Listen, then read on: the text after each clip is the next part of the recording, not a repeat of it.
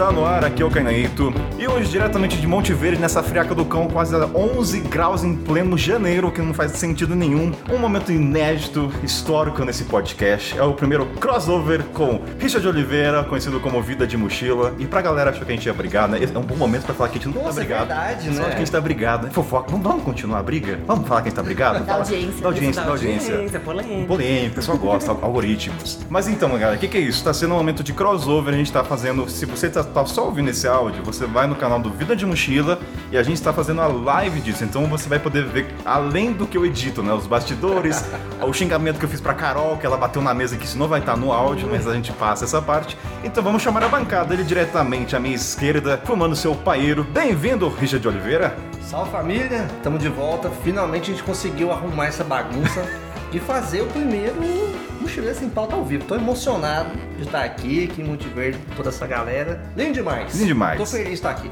E ela, que não aparece sempre diretamente do meu lado esquerdo, mas bem mais Pertinho próximo, do seu pertinho do seu Piadas Internas. Bem-vindo, Alana Sanchez. Olá, Cainito. Olá, Cainetes. Caio, vai pegar, vai, vai Olá, pegar isso, vai pegar E isso eu aí. tava fazendo uma piadinha que você fala mochileiro sem pauta no ar. E pela primeira vez você tá no ar mesmo. É nossa, vamos. Boa piada, gostei. Eu ri. Eu ri. Eu ri. Ela diretamente do meu lado direito. Cara, Tá nervosa, antes de tudo? Eu tô bastante nervosa, o Gente, Binho vamos tá come- ajudando. A abertura vai ser longa dessa vez. É retorno de fera, tem importância. Depois a gente começa a pauta. Mas é engraçado que a... primeiro eu vou chamar você. Bem-vinda, Carla Boixá. Muito obrigada mais uma vez aqui. Meu quinto podcast aqui do Mochileiro Sem Pauta. Ela tá Tô me contando, sentindo ó. muito importante. Não, mas é importante. Não, você, tem, que- você tem que sentir importante. E, e a Carla tá nervosa, gente. Você vê, os produtores de conteúdo têm medo, têm ansiedades, né? É Então. Gente, eu tô quase tirando o moletom, já tá me dando calor. Tá ficando quente. Live, a live é E outro eu de jogo. cobertor. Se alguém quiser ver como estamos vestidos, entra lá na vida de mochila. E hoje, Richard, temos sangue novo. Sangue, sangue fresco. O menino, ó, o menino tá pro- ó, o menino vai alavancar com esse momento, hein? Tá começando, mas vamos. O nome dele é seu Zé. Ele diretamente do meu lado direito, pela primeira vez no Boteco ao vivo e no Mochileiro Sem Pauta. Carne nova, sangue novo. Chega mais, seu Zé. É isso, eu tô aqui estreando numa leve pressão aqui, tipo, de ansiedade desde mais cedo, batendo. E muito obrigado pelo convite de aparecer aqui a primeira vez. Depois você paga as parcelas do boleto. Depois a gente É resolve. isso. Vai pagar tudo em trilha do Vale do Pati. Então sobe a trilha e vamos já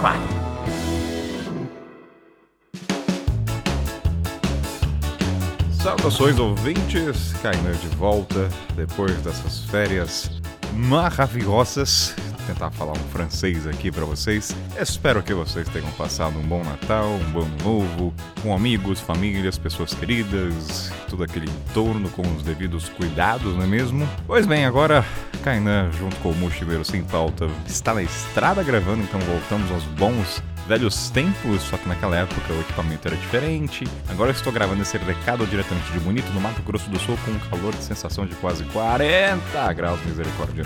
Mas vamos lá, vamos então, uns recadinhos importantes até né, nesse recado. O formato mochileiro, gente, eu acho que num processo natural ele vai mudar um pouquinho, não no, não no formato da bancada, mas barulho às vezes, efeitos de água, chuva. Como agora eu tô gravando na estrada, tem coisas que, assim, eu não tô na, na minha cidade de Taubaté com um tratamento acústico, então saibam que poderá ter sons externos. Mas é isso, então vai acabar acontecendo então do ambiente não tá do melhor em comparação com os outros, mas só pra você saber que é porque estamos na estrada, fechado? E lembrando então que janeiro aí começou, e vou dizer, se você quiser apoiar esse projeto maravilhoso podcast, tem lá no Catarse assinatura, você apoiando com a partir de 10 reais, você faz parte do grupo de assinantes, tem um pessoal lá que a gente troca mensagem, tem encontro todo mês, a gente fala de várias coisas, de tudo mesmo, tá, gente? Então, se você quiser apoiar, tá o link na descrição. Então, você conversa com a galera do mundo inteiro, desde Rondônia, Amapá, Sul, São Paulo, Rio de Janeiro. É maravilhoso esse grupo e sou suspeito pra falar. Então, entra lá e apoie esse projeto pra gente melhorar cada vez mais esse podcast. E podemos, pra encerrar, não podemos deixar de falar nossa parceira começando o ano bem, já com o pé direito com a Cortoló. Você aí que já começou o mochilão pretende mudar de equipamento, tem equipamentos maravilhosos. Vou te ah, eu falar equipamentos, travei aqui, mas eu deixo assim mesmo. Porque eu ia falar o seguinte, foi até curioso, porque eu tava com a minha curto, né, a, a 35 litros, a mesmo modelo que eu tinha. E agora, como ela tá na estrada, agora eu tô começando a ter apego emocional pra ela. Antes ela só ficava em casa pra ir nos correios, então não tinha um apego emocional. Agora tá tendo. Eu só preciso pensar no nome dela. Não sei, eu acho que colocar o mesmo nome que nem tem outro namorado com o mesmo nome, né? Deve lembrar deve dar gatilhos, então eu vou pular essa. Mas então, se você pretende usar equipamentos da Curto, lembrando que tem cupom de desconto que é o MSP10%, então MSP10. Então, só colocar lá. Eu acho que é isso, gente. E. Ah, é, acho que é isso. Então, vamos começar esse programa num formato que foi ao vivo, lá diretamente de Monte Verde. Então, sobe a trilha, bom episódio para todo mundo e a gente se vê no próximo episódio.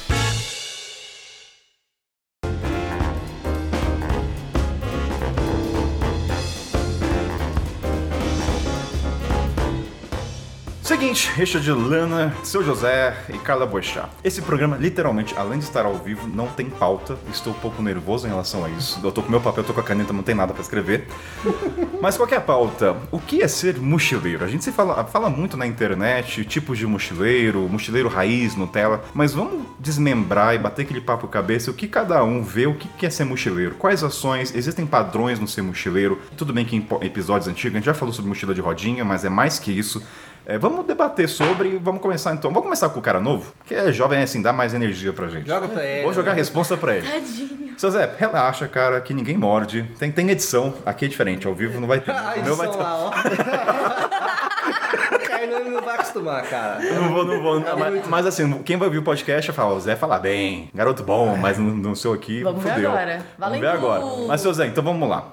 Que que significa, o que que você entende as características, a essência de um mochileiro, ao seu ver? Eu acho que o mochileiro é uma pessoa que viaja mais livre, é, se me definiria dessa forma. Ele viaja de uma forma não tão é, atrelada a roteiros turísticos, ne- desse- não necessariamente também destinos turísticos. Ele viaja, não é porque está em alta tal lugar, talvez ele vai para lá. Ele está seguindo uma rota que ele acredita com a mochila, e aí entra algumas polêmicas, mas ele está seguindo uma rota que ele acredita que ele fez para ele, não que foi é, é, seguindo a rota dos outros, descobrindo de várias formas como interagir com a cultura. Eu acho que tem isso, o mochileiro, ele interage mais com a cultura. Já talvez. traz as polêmicas, então, que a gente já vai engatando. A polêmica é se leva mochila ou não, é que é de- se o mochileiro ele precisa ter uma mochila ou se ele pode ter a, a- a mochila de rodinha e várias divergências aí. Eu não, eu não tenho totalmente opinião formada sobre a, a parte de ter a mochila ou não, mas eu acho que ter a mochila pode ser bem mais identificável. Quando a pessoa vê de fora, ah, é, aquele cara tá com uma mochila, ele é mochileiro. Se você vê você com uma mala de rodinha, a pessoa não vai te ver e falar, "Ah, aquele, aquela pessoa tá fazendo um mochilão. Eu tenho um ponto que é o seguinte, que o Zé falou da questão da mochila. A gente já falou isso aqui nos bastidores da casa e tudo mais. Só que eu penso o seguinte, será que a pessoa que não tem... Quantas pessoas será que não detém a mochila, um cargueiro ou de ataque, e se intitulam mochileiros ou se conhecem como mochileiras? Já pararam pra pensar nisso? Eu tenho um ponto. Eu acho que a divisão, ela não é baseada, a divisão que a gente pensa do espírito mochileiro, na minha opinião, ela não é dividida entre mochileiro não. Ela é dividida entre um turista e um viajante. E eu acho que a alma viajante é isso, que viaja livre, que procura seus próprios roteiros, que busca novas coisas, que não, que tá solta, sabe? Eu, eu na minha consciência, eu tenho turista, que é o cara pega o pacote CVC, tá de férias, tá curtindo. Eu acho que todos nós somos turistas também, mas eu acho que esse espírito que a gente carrega não tá no mochileiro, tá no viajante. E aí, como viajante, acho que uma pessoa consegue ter esse espírito livre mesmo estando, sei lá, numa cadeira de rodas, algo do tipo, porque ele carrega o espírito viajante. Mas o mochileiro é um, um viajante que carrega uma mochila. Assim como um combeiro, uma pessoa que viaja de Kombi, ela é um viajante de espírito livre, só que o seu veículo é uma Kombi. Então eu acho que a galera pega esse peso do, do mochileiro e joga pro viajante. E aí fica confuso, né? A gente fica solto. O que É, eu... Até porque a pessoa pode estar com a mochila e ter roteiro fechado. Ela pode estar com a mochila e ir pra algum lugar, pra um hotel. Ela pode ser um turista de mochila. Não, pode ser- por isso que eu acho que a mochila não define o mochileiro. Mas ela é um elemento essencial. Aí eu discordo.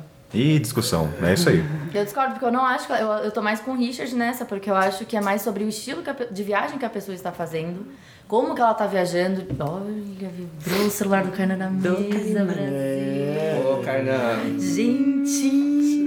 Só, só porque a live tá no vídeo de mochila, ele fala que quer, bagunça as coisas, fica mexendo no celular. Quando a gente tá gravando mochila sem pauta, você não pode fazer um fio. Mentira, gente! Nossa, Calma, vamos voltar pra pauta, porque a gente Tô vai ficar só fudido pra editar. Já era, pra, Exatamente. era pra ter continuado o tópico. É que eu queia te zoar. Vol- mas vai ter, que- vai ter poderia que, você vai ter deixar. que voltar a sentença. voltar a Você sentença. discorda porque. Ih, já nem lembro o que eu tava falando. Você discorda do, da Da mochila. questão de levar a mochila. Que eu eu, fa- é, Sempre, né? discordo, porque a pessoa pode estar viajando em hotel. Eu não lembro qual era a minha última frase. Eu tava falando que eu acho que o elemento básico pra ser considerado. Não é considerado, a gente não tá aqui falando quem é, mas ah, ser mochileira tem a mochila como base. Tipo, não é que uma pessoa não tenha, mas assim, se colocar um padrão de 100 pessoas.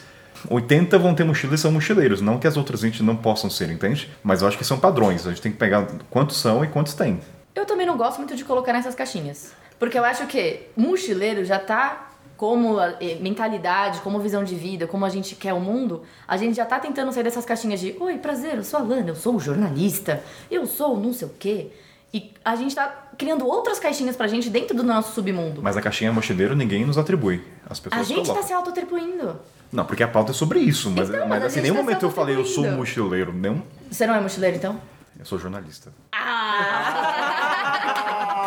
Mas ele tem um podcast que se chama Mochileiro Sem Pauta. Exato. Não, eu não tô criticando quem. Porque assim, eu me considero mochileiro pelo meu estilo de viagem. Pelo, pelo que eu acredito no mundo, pelo, pela liberdade também que o Zé tava falando, pela conexão com os locais que eu tenho, por tentar entender e dar meu tempo. Se eu quiser ficar dois, três meses no lugar, não vai me fazer menos mochileiro também, porque não é sobre a- o tempo que eu passo Sim. no lugar.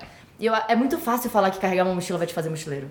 É muito mas fácil. eu não acho que, que tem quem carregar mochila vai ser mochileiro. Eu acho que todo mochileiro carrega uma mochila, mas nem todo mundo que carrega uma mochila é mochileiro, porque a pessoa pode levar uma mochila para uma viagem e deixar ela no hotel e fazer o roteiro padronizado total ali, fechado, porque ela tem às vezes três dias para viajar. E o mochileiro ele tá em prazo aberto. Então ela tá com a mochila, mas ela chega no hotel, deixa a mochila, não que o mochileiro anda com a mochila o tempo inteiro, mas ele tá nesse prazo mais aberto, ele vai chegar, vai às vezes vai chegar até descansar, trabalhar também, que eu acho que tipo pode ter uma questão do mochileiro trabalhar na estrada por causa desse longo prazo e às vezes a pessoa, tudo bem que hoje em dia tem muito trabalho online, né? Então a pessoa chega vai ficar cinco dias, desses cinco ela vai trabalhar dois, mas ela tá ainda fechada num roteiro de uma agência às vezes que vendeu para ela, não que o mochileiro também não contrate agência, mas Sim. Precisamos de guias também. é Em alguns lugares, óbvio. É, hoje, por exemplo, eu e a Kainan- a gente estava aqui preparando o almoço da galera e a gente estava justamente falando sobre a questão de estereótipos. E eu estava comentando com ele como que eu tenho uma dificuldade, às vezes, de me encaixar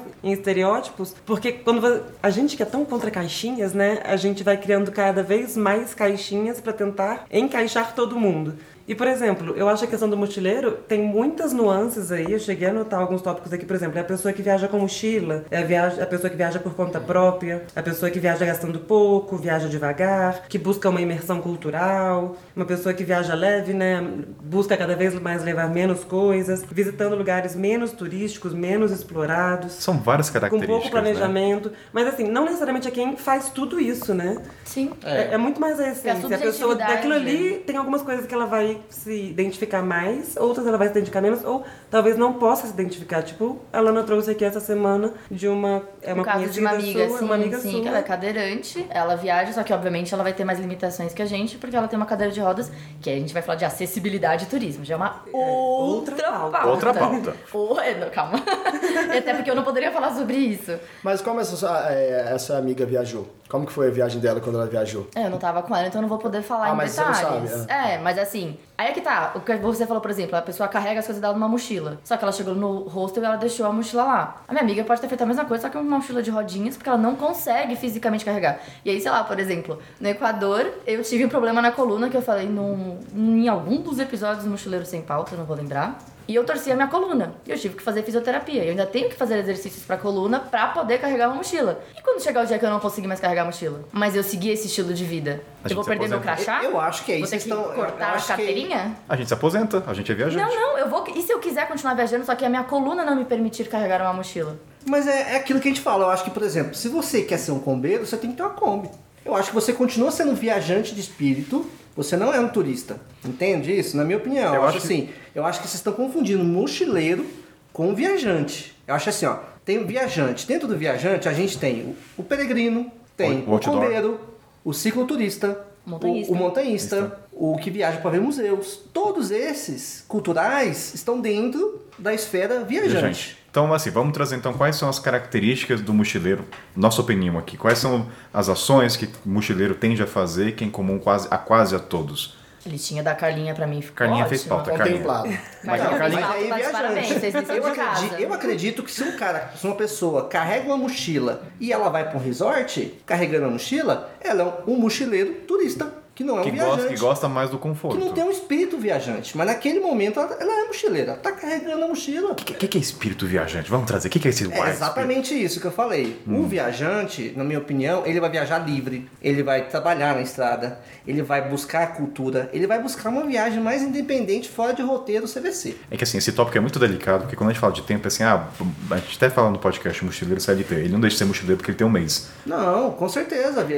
É, muita Até porque gente a gente já um foi de isso férias, também. né? E dá um, a mochilão da América do Sul e viaja com tempo mais curto ali, tudo muito planejado. Precisa que seja planejado, senão não cabe dentro daquele período curto de férias. Então, nesse caso, será que não seria mochileiro? Eu acho que sim, eu acho que, por exemplo, to- tirando o, o Kainan, que começou com o intercâmbio e desinvestou, todos nós fomos mochileiros CLT em algum momento. Sim. E naquele momento a gente era mochileiro e viajante, independente do tempo, na minha opinião. A minha primeira mochila foi pra minha primeira viagem. O resto eu era só É de verdade, a Lana, desculpa, a Lana, a Lana pulou etapas também. Eu, assim, eu viajava antes, mas eu não viajava de De mochila. mochilão. É, a Lana. Tá bom, só nós três aqui. Eu esqueci desse detalhe, que a Lana meteu o louco também. Será que quem é mochileiro não é quem faz um mochilão? E o que, que seria um mochilão? Porque, tipo, o- porque o mochilão já é um estilo de viagem específico. Quando você fala em mochilão, você pensa numa viagem um pouco mais longa, às vezes pode ser um mês. Tipo, você falou, mochilão pela América do Sul, que é um mochilão pela Euro- pela Europa. E essa pessoa, nesse período, ele está sendo mochileiro. Só que aí ele voltar para casa, a próxima viagem dele vai ser um roteiro num resort, sete dias, e ele vai com mochilão. E nesse caso, ele não está sendo mochileiro, ele está sendo viajante. Mas, Não, não, eu acho que ele tá sendo um mochileiro turista. Ó, pera, pera. Não, gente- não, ó, não. É que eu acho que o, o que o Zé quis dizer é, nesse caso ele está sendo um, um turista, tipo, ele não está sendo um mochileiro, ele tá, não tá fazendo um mochilão. Eu já fui, por exemplo, eu fui de mochilão pra Cuba. Em vários momentos da viagem, eu tava mochileiro, buscando histórias, buscando vivências. Aí teve dois dias que a gente achou um resort barato e a gente só ficou lá enchendo a cara. Acho que naquele momento eu era a tudo menos mochileiro. Ó. Eu era um turista enchendo a cara. Deixa eu te interromper, Cariquinha. A gente tá muito no campo abstrato isso aqui. Pro ouvinte vai ficar, caramba, abstrato, vamos trazer pé no chão nesse programa. O que foi que você tá Tô errado, ela quer me beijar, ao vivo. Ah, vai deixar ao vivo. E deixa também. e deixa no podcast também o beijo ao vivo. Vamos Também te trazer. amo, amor. vamos sair desse campo abstrato do mochileiro viajante e vamos trazer coisas mal- mais palpáveis pra gente entender essas características. O que que é mochileiro? Cara, pra você, quais assim ações em comum pra você, na sua visão, tem um mochileiro? É carona? É couchsurfing? Pra gente começar a desmembrar isso. Cara, o mochileiro, como o Zé comentou, é é uma pessoa que viaja com mais liberdade, mais livre. Liberdade, É, você fala tempo. Liberdade de planejamento. Claro que você pode ter algo mais ou menos planejado, Hum. mas você também se permite mais. Eu acho que isso faz muita parte de quem é mochileiro. A flexibilidade. A flexibilidade, você ser mais flexível pro que acontece no caminho. Você pode ter ali mais ou menos uma pré-pauta, digamos assim, do que você espera fazer, mas você também se permite mais. Sabe jogar o jogo, tem um joguinho de cintura ali pras. Acho que a palavra, além de flexibilidade, é adaptabilidade. Você está Adaptabilidade. Eu acho habituado que- a um, eu acho que essa é a uma palavra. semana de banho gelado e depois É. ter um banho quentinho, e depois não ter cama, mas depois ter uma puta cama com um edredom. Você vai se adaptando ao cenário. Eu acho que essa palavra, é mais, pra mim, é- ela é a essência do mochileiro. É a flexibilidade com as, as, adversidades que a estrada te proporciona. Exatamente. Você não acha que um combeiro também vive uma vida assim? Só que a flexibilidade não é tão alta assim, não, cara. Não, mas ele tem a flexibilidade de dormir em qualquer praia que a gente tem que andar. Mas ele é combeiro. Mas ele é. É, mas tipo- temos características em comum É. também. Acredito, né? Aí não aí virou- só do mochileiro. Acho que é o guarda-chuva do viajante que o Richard estava falando. Dentro do guarda-chuva viajante vai ter todos É. aqueles. É por isso que eu um falo, eu acho que a gente tá focando demais no mochileiro e esquecendo o viajante, que é amplo. Eu tenho muito receio, às vezes, da gente é, fazer uma lista ali das características do mochileiro e ser uma coisa muito mais excludente do que inclusiva. virar um checklist. É. Mais um checklist. Mais um checklist. É, bom ponto. É por isso que eu falo, por isso que eu bato na tecla do viajante. Eu acho que uma pessoa que viaja é, sem mochila consegue ser um viajante com uma experiência incrível que talvez um mochileiro não vai ter. Então, Só deixa que ele não tá carregando a mochila. Então, deixa eu trazer uma pergunta. Tem um cara lá ouvindo a gente, ouvindo a gente, jovem, 18 anos, ele quer falar assim, falou pra mãe, mãe, quero ser mochileiro. O que, que você acha que esse garoto de 18 anos tá projetando nessa aventura? Eu acho que muita gente começa como mochileiro porque é barato. É mais barato carregar uma mochila do que comprar uma Kombi. É mais barato carregar uma mochila do que comprar uma bicicleta boa para pedalar. É mais barato comprar uma mochila e viajar de ônibus do que sair andando a pé por aí. Com bast... Tem que ter um. Acho que faz muito sentido, mas fazer mochilão virou uma coisa muito pop também. É, esse é o problema. Hoje tá em alta. Tá em alta. É, isso é um então, problema. assim, Tá em muita alta. gente teria, teria dinheiro pra poder fazer um. ser o turista, ca- ficar em hotéis a- apenas, fe- é, fechar com agência de turismo, levar a mala de rodinha, de pagar pra despachar com uma companhia aérea, que hoje em dia até isso é uma coisa que a gente coloca na balança. Mas ah, não, eu quero viver a experiência do mochilão. E até eu trago uma coisa que, que a gente falou bastante essa semana, a romantização do perrengue, né? Porque muita gente coloca como que eu vou fazer um mochilão porque eu quero passar perrengue. Nossa, gente, quem faz isso é babaca, desculpa. Mas assim, é porque a pessoa vê aquilo acontecendo e, e sonha com aquilo ali também, sabe? Eu, eu quero passar por aquilo ali também, eu, eu quero tomar o um banho gelado, sabe? Eu quero, eu quero viver aquilo que aquela pessoa que tá vivendo ali tá mostrando, sabe? A gente também tem a nossa culpa nisso quando a gente mostra tudo isso também. E faz a outra pessoa que tá do outro lado ficar sonhando com, em conviver aquele. Coisas que talvez em outros tempos ninguém ia querer viver, mas como agora mochilar é pop, Virou um novo sonho de consumo. é um novo sonho de consumo. Eu Eu, quero disso, que dormir no hostel. virou um sonho de consumo. Eu, eu acho que há dois anos atrás estava mais em alta ser mochileiro. Hoje em dia eu acho que a, a van life tá mais, tá Mas mais não é Tá forte. crescendo. Eu acho que a Van Life só cresceu por conta da pandemia. Mas o mochileiro virou pop Faz por uma questão de acessibilidade, tá ficando cada vez mais acessível e mais informa tem mais informação, né? Não, por isso? eu, eu acho que é assim, ó. O padrão é, na minha opinião, você tem um mochilão de férias, Hum. e aí você pode ter mil reais, você, você pode ter 20 mil reais ou dois mil reais. Quando você volta, é mais da hora falar que você fez um mochilão do que que você vi- só viajou. É, o mochilão, é, tem um ponto. Entendeu? É essa Mas coisa é engraçado peso. que vocês estão falando tudo isso e eu acho que também essa crescente de mochilar, na verdade, tem uma relação com a crescente de a pessoa querer compartilhar sempre a viagem e achar que precisa fazer isso pra ser um mochileiro de verdade. Tipo, eu preciso compartilhar minha viagem. E eu acho que a- entra naquilo que a gente tava falando também em off, que é sobre a pessoa, não, eu acho que a pessoa mais livre ainda é aquela que não precisa viver amarrado em criar sobre isso. E aí ela é mais livre ainda, porque é, quem cria às vezes vai escolher o destino por causa do hype do destino ou pelo próprio hype do perrengue. Ah, eu vou filmar aqui, olha, tomei banho gelado e olha no que deu. E aí, tipo, é, e não precisa ser todo mundo criando. E eu acho que se, o cara talvez seja mais, um cara ou uma mina, seja mais mochileiro porque tá nessa maior liberdade quando não cria.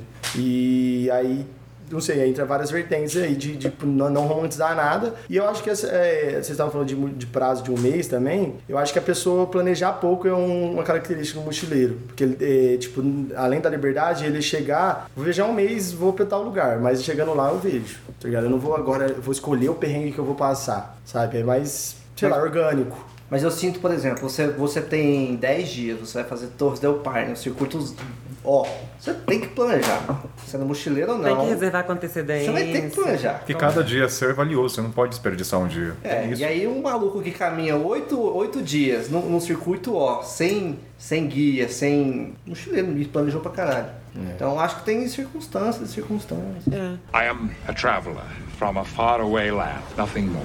Em que momento vocês se deram conta, ou se foi uma validação externa ou interna, que você se considerou um mochileiro? Teve algum momento que falei, cara, eu sou um mochileiro, ou foi quando gosto de comprar mochila?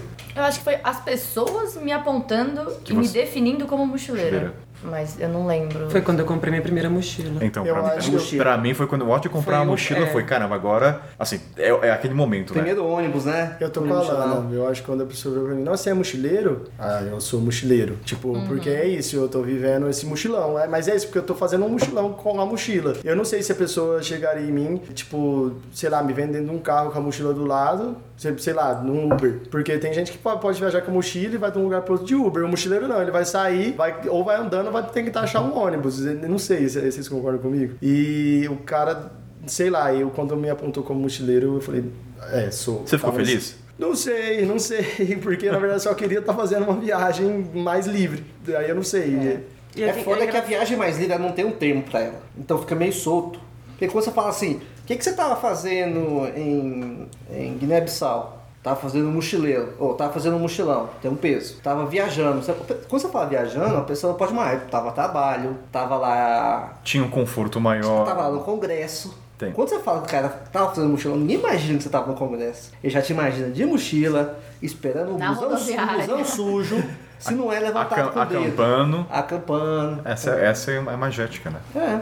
Mas aí também, por exemplo, até como você falou acampando, tem, por exemplo, eu não sou a pessoa que gosta de acampar sozinha pelo fato de eu ser mulher e não me sentir segura para Uhum. fazer isso. Acampamento selvagem, na natureza, sem ser um camping, sem nada. E a mesma coisa, por exemplo, pra carona, pra couchsurfing, que já teve episódio dos viajantes negros aqui no episódio em que eles falam que tem essa problemática do racismo. Então você tá Sim. lá na carona, você Não é tá lá pra na estrada, não é pra todo mundo. As pessoas não vão parar o mesmo que param pra mim, por exemplo, que é uma mulher branca, loira, Nossa, pegar, claros. pegar carona com a Lana faz muita É diferença. muito Não, rápido pegar casal, carona né? comigo. Casal já ajuda, mas É, assim, mas mas Sem o Richard é muito mais rápido pra mim. Aliás, essa coisa eu só atrapalho. do episódio, pra quem, não, pra quem não viu, vai lá ouvir o episódio do Viajantes Negros com a Sofia e com o Moisés conduzindo. Muito bom esse episódio. Nessa questão, você estava falando do, da Carolina e tudo mais, da questão do episódio do Viajantes Negros. Eu lembro que eu ia fazer um bingo no Instagram do que é ser mochileiro. Ah, pega carona, usa Surfing. E aí você vai entendendo, porque da nossa a fisionomia e aparência é completamente diferente. Então, assim, pra eu, Kainan, pegar como carona é uma coisa. Se for o Moisés que gravou, ele mesmo fala, eu sempre falo essa frase dele, você nem táxi no Rio de Janeiro para pra mim quando eu quero pagar a carona, muito menos. Então, assim, aí envolve até a responsabilidade do produtor que a gente gravou também, vai ter esse episódio sobre isso. Tipo, eu não posso falar que se você não faz carona, você não é mochileiro. E Couchsurfing também, a Polly, do Viajar Polly, é Gorda. totalmente, é. Vai sair um episódio também sobre mulheres viajando sozinhas e a Polly falou que ela tem que... Bom, ouve no Não, o Moisés, só um último exemplo, o Moisés na- atravessando fronteira no continente africano, o pessoal acha que o passaporte brasileiro dele é falsificado. Então, assim, é que nem falar, ah, mochileiro tem que atravessar a fronteira. Assim, não é pra todo mundo, situações diferentes. Então,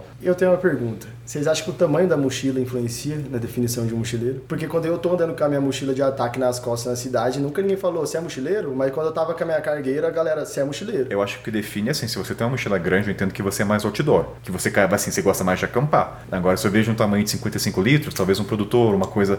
Men- Mentira. Assim, a mochila grande eu entendo que você gosta de outdoor, mas o cara com 55 é uma pessoa que já usou uma grande, viu que é coisa demais e aprendeu a saber que a de 55 já serve. Essa é a minha opinião. Ou tem problema na coluna. Eu acho que é foda identificar só. Eu não vou, eu não vou falar se é mochileiro ou não, mas tipo, você veja um cara andando com uma mochila de 35 litros, eu acho que ele pode estar indo pro colégio. Sim. Não consigo ter aquela identificação de que a gente tá Mas tá viajando. com uma mochila de 55, ninguém vai- de 50 litros, É. ninguém vai pra, pra escola com 50 litros nas costas, né? Exato. Então eu acho que a- o tamanho da mochila só faz identificar mais rápido uma tribo. É, é- é mais um estereótipo. É, é porque, tipo, já viu quando você tá na rodoviária, você não conhece ninguém. Aí você vê outro mochileiro e você vai trocar ideia com a pessoa? Você quer trocar, sério? É, é, é isso. É tipo, o A careca gente de se barba. cumprimenta na rua, se a gente É. vê outra pessoa de mochila nas costas, a gente fala, oi. Cê- Existe uma Opa. identificação. É, é. Eu tava lá no. Capão, na Chapada Diamantina, e a cidade é cheia de. Você não vê mochila pequena, você só vê a galera de cargueira. Você fala, caralho. Mas nem todo mundo ali é mochileiro, muita gente é trilheiro. Mas tu sabe qual é, tu, você sabe qual é a situação mais triste nessa coisa de reconhecer? Quando você tá na rodoviária, mas você não tá com sua cargueira. Você é simplesmente um cara sem mochila. É. Você tá pelado. Eu falo, como é que eu vou comentar? Eu não tenho um alval de Estou porra. sem identidade. Quem é você, né, comentando? Mas fala, cara, mal sabe que eu também tenho uma mochila, cara. Só que ela tá guardada. É, a parte triste, Eu me rapaz. sinto meio pelado. Eu já, eu já fiz umas viagens rápidas, aí, eu- aí eu não vou levar o mochilão. Eu me sinto meio pelado, assim. A gente não Gente, eu tô cumprimenta. imaginando vocês pelados na rodovia. Não, Eu tô mas, me segurando. mas assim, até pra É que o Richard, eu também me sinto pelado. Eu tipo, ai meu Deus. Não, mas você imagina, Mas pra é, mim, o mas nome do é. meu canal é Vida de Mochila, mano. Rola um... Não, isso aconteceu isso. E, e Uma é entra na cobrança. identidade, eu acho. Porque entra Ah, na eu identidade de mochileiro sua. Tipo, você tá sem a mochila grande, a cargueira, você já não se sente um mochileiro. Você tá se sentindo um Você- transeunte. você Usar é um- palavras diferentes, igual o Transeunte. Carol. Alguém ia trabalhar com o notebook. O Richard trouxe um ponto agora. O nome do seu canal é Vida de Mochila. O quanto você se sente cobrado, ou o quanto as pessoas realmente te cobram a realmente só utilizar esse estilo de viagem. Não me cobra, não. Eu não sinto cobrança, mas eu sinto que de vez em quando o povo fica brigando se eu sou Nutella, se eu sou raiz. Será um dia que haverá vida de CVC? Não, aí não, aí não. Eu sou contra, não deixo nem anunciar aqui no canal. Mas tem até Vocês um viram um anúncio aí, vocês me avisam que eu vou lá e veto. Desculpa, é ao vivo, eu esqueço disso. Eu vou editar isso. Não, é, mano, Eu ia, aí... eu ia colocar um pipi.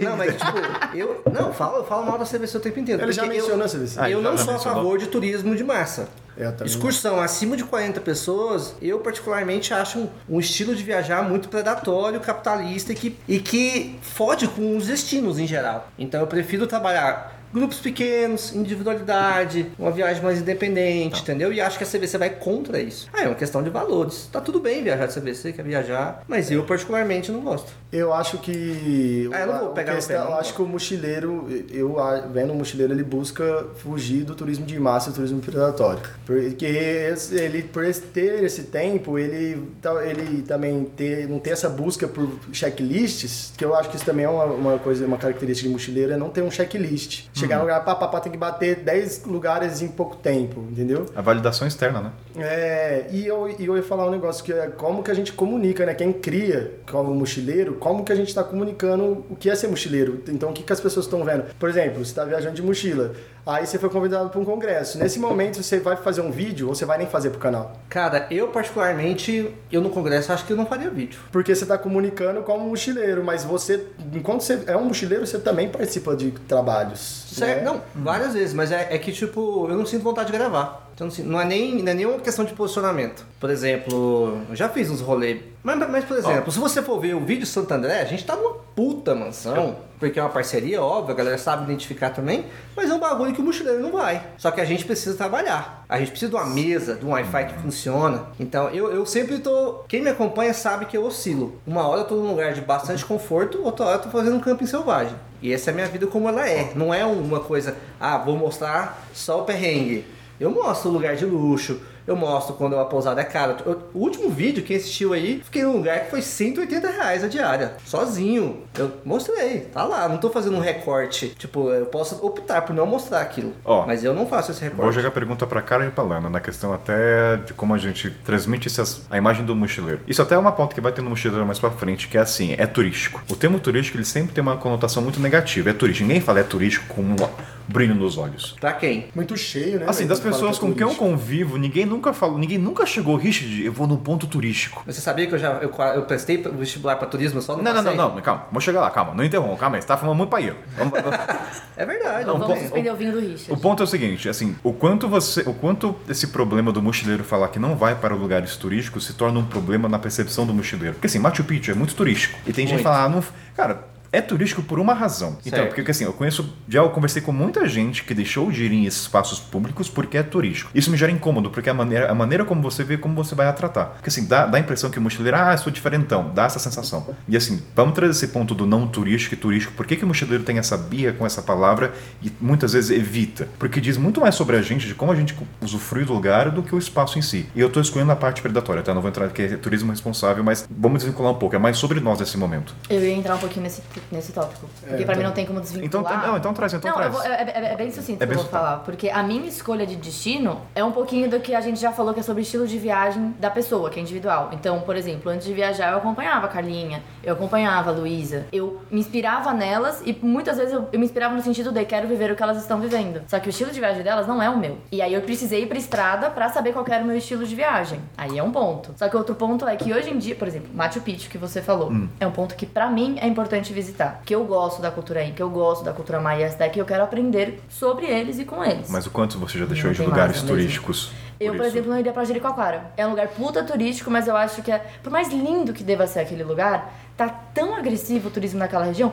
Gente, acabou de passar o ano novo, fizeram uma construção lá no meio da areia com para fazer show de rave. Entendi, é uma tá. vila. É que tem um turismo envelopado. É que tem, é, é uma pauta que dá pra se aprofundar isso. mais. É, então. eu acho que o turismo predatório deveria também ser uma das pautas, Pode porque isso, eu, na minha escolha, vai definir. Todo mundo aqui sabe o quanto eu amo praia. Eu viveria na praia na vida toda, eu adoro mar e eu super acredito que eu iria amar Jericoacoara. Mas por saber o que tá acontecendo lá, eu perco interesse. Porque eu não quero fazer parte do que tá acontecendo lá, entende? Entendo. E aí, em paralelo a isso, a gente tem o termo de turismo comunitário que a gente usa. E eu, particularmente, sou um grande a favor, gosto, incentivo, gravo, falo sobre. É, e é também uso o viajar- termo turístico. E é viajar pelos lugares menores, é contratar os guias locais que realmente moram lá, que não vai ser aquela agência que é da capital, que levou, enfim, é a incentivar e apoiar o que as pessoas vivem. Que, por exemplo, a gente foi pra Itacaré e fez um, um, um dia lá que foi no mangue, aí pegou os camarão, Claro, os camarões, de capoeira. aí depois pescou de vara de pesca. E, e eles, se- eles auto-intitulam como turismo comunitário, que tem um termo. O que eu ia dizer é o seguinte, é... o que eu acho que acontece muito com lugares que vão ficando turísticos demais, com turismo de massa, eles vão perdendo um pouco da sua identidade. E acontece muito com quem tá, com quem tá mochilando, principalmente com quem tá viajando há muito tempo, vai buscando cada vez mais uma, assim, claro, evitando estereótipos. Mas assim, vai acontecendo naturalmente de procurar lugares cada vez mais onde te permite uma imersão maior. E é quando você chega num lugar e vê que aquele lugar perdeu a sua identidade, para de perder tanto sentido. E aí você começa a ter outros olhares sobre aquilo ali. Tipo, pô, tá destruindo a natureza, tá ligado? Começa a te incomodar de várias maneiras. Então, claro que, sei lá, tem as grandes metrópoles, digamos, sei lá, Nova York, Paris, aqueles lugares que muita gente vai. A identidade é, que construída eu- de ah, outra maneira. É que eu acho que tem uma diferença Nova entre- York, São Paulo, por exemplo, que são grandes metrópoles, eu não sei se elas têm uma identidade, que nem se a gente falar de Barcelona, por exemplo, que é a capital da Catalunha, e que quando eu fui lá, eu não fui por muito tempo, mas eu não consegui encontrar pessoas, tipo, restaurantes que tinham o cardápio em catalão. Sim. Era só espanhol, em inglês e teve um até em mandarim. Mas não tinha em catalão. Aí eu, eu quero aprender como é que fala boa noite. E n- não tinham muitas pessoas com que eu conseguia trocar. Então tá perdendo a identidade. É. Que é diferente E de Nova aquilo York que e São você Paulo. quer chegar e encontrar e conhecer o local, conhecer como, como é de na raiz, você não consegue encontrar aquilo. Então começa a fazer, perder um pouco de sentido de você ir pra esses lugares, assim. E você não. E a consciência que você vai criando ao longo do tempo também dá até um bloqueio. Tipo, eu não quero ser parte disso, tá ligado? E se eu puder, eu, eu vou falar sobre. para que as pessoas não façam parte também, né? É até a responsabilidade do comunicador. Próximo podcast que vem pra I am a traveler from a faraway land, nothing more. A gente tá tão focado no nosso estilo que a gente esquece que existem outras maneiras de viajar. Essa é uma discussão que eu tenho com a minha irmã eternamente porque ela é arquiteta. Minha irmã viaja pra ver prédio, pra ver obras de arquitetos. É um mochilão urbano.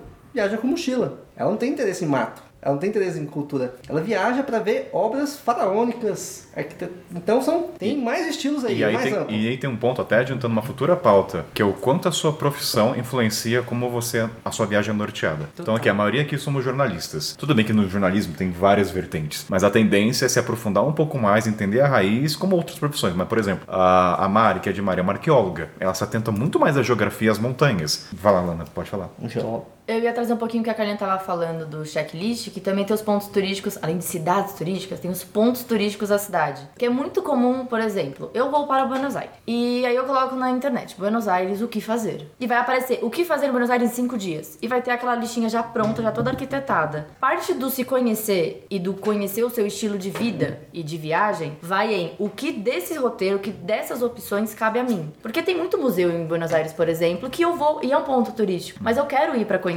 E tem muitos lugares que não, que eu não vou porque eu não quero conhecer. Só que aí entra o autoconhecimento da pessoa de saber que ela separar o que realmente cabe a ela. Porque assim, quando eu comecei a viajar, eu não sei se eu realmente encaixava como mochileira. Porque eu ia para lugares que eu não queria ir, mas porque falaram que era legal ir. Se você não for lá, você não foi pra É, é Montevideo no o, o. FOMO, né? Fear of Missing Something, medo de perder alguma coisa, né? Se você não faz aquele checklist. E agora piora com a internet, com a foto. Porque você não pode só ir lá, você tem que ir lá e tirar uma foto nos dedinhos da Ponta do Leste. Você é mochileiro e não tira foto com a pirâmide do Egito? Que absurdo. nossa, muito tosco. Mas eu acho que isso tudo é parte do processo de você entender qual é o seu estilo dentro da viagem. Concordo plenamente. No início, todo mundo vai atirar ali, né, pro, de repente, pro que é mais comum. Claro que tem os pontos fora da curva, mas no início muita gente começa assim, indo pro lugar que é mais conhecido, visitando os lugares que estão na lista do TripAdvisor, natural. E aos- acho que aos poucos você vai identificando o que, que você gosta mais, né? Mas é preciso ficar iniciada pra saber. É, Sim, carne não tem como saber antes. Vou, Não dá pra vou saber antes, fazer tem só um, colocar na desabafo, prática. fazer um desabafo. Eu não sou mochileiro porque eu vi lhama em Itu. Não, uma coisa.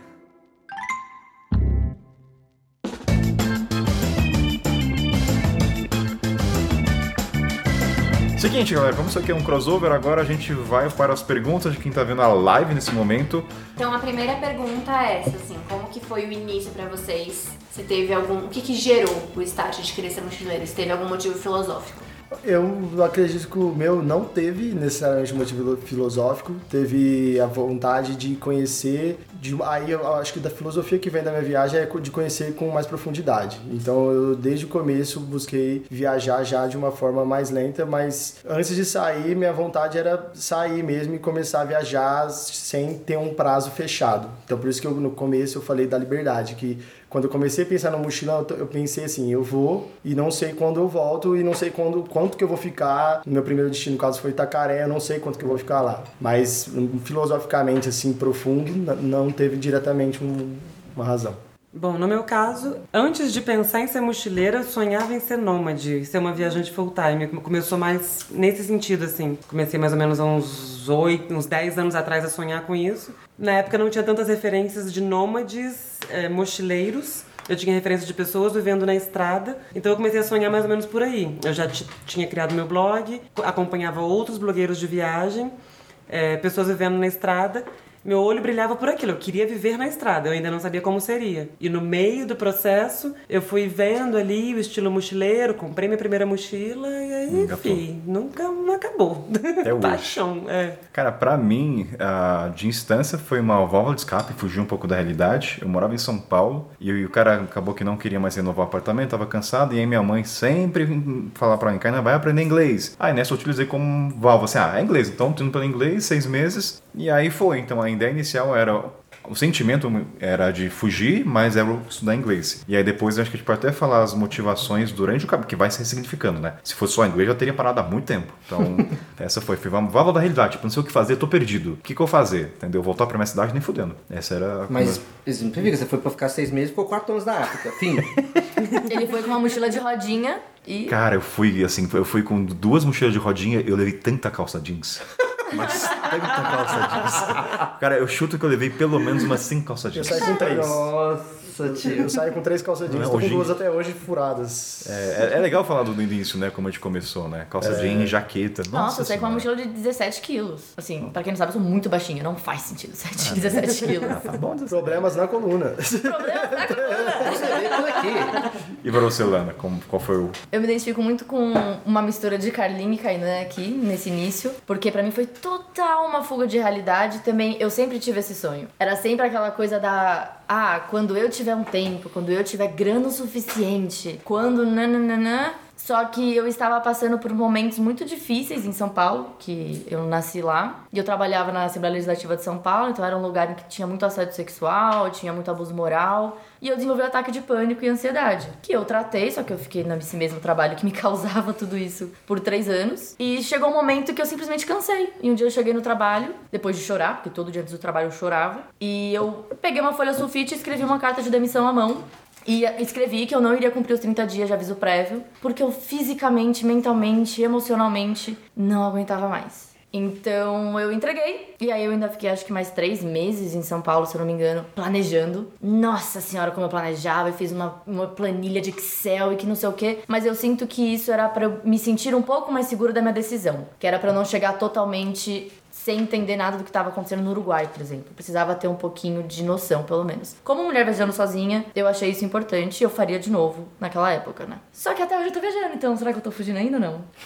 Você tem, tem, sem terapia aqui. Não, não, não, calma. Terapia. E outra coisa também que eu acho bom acrescentar é.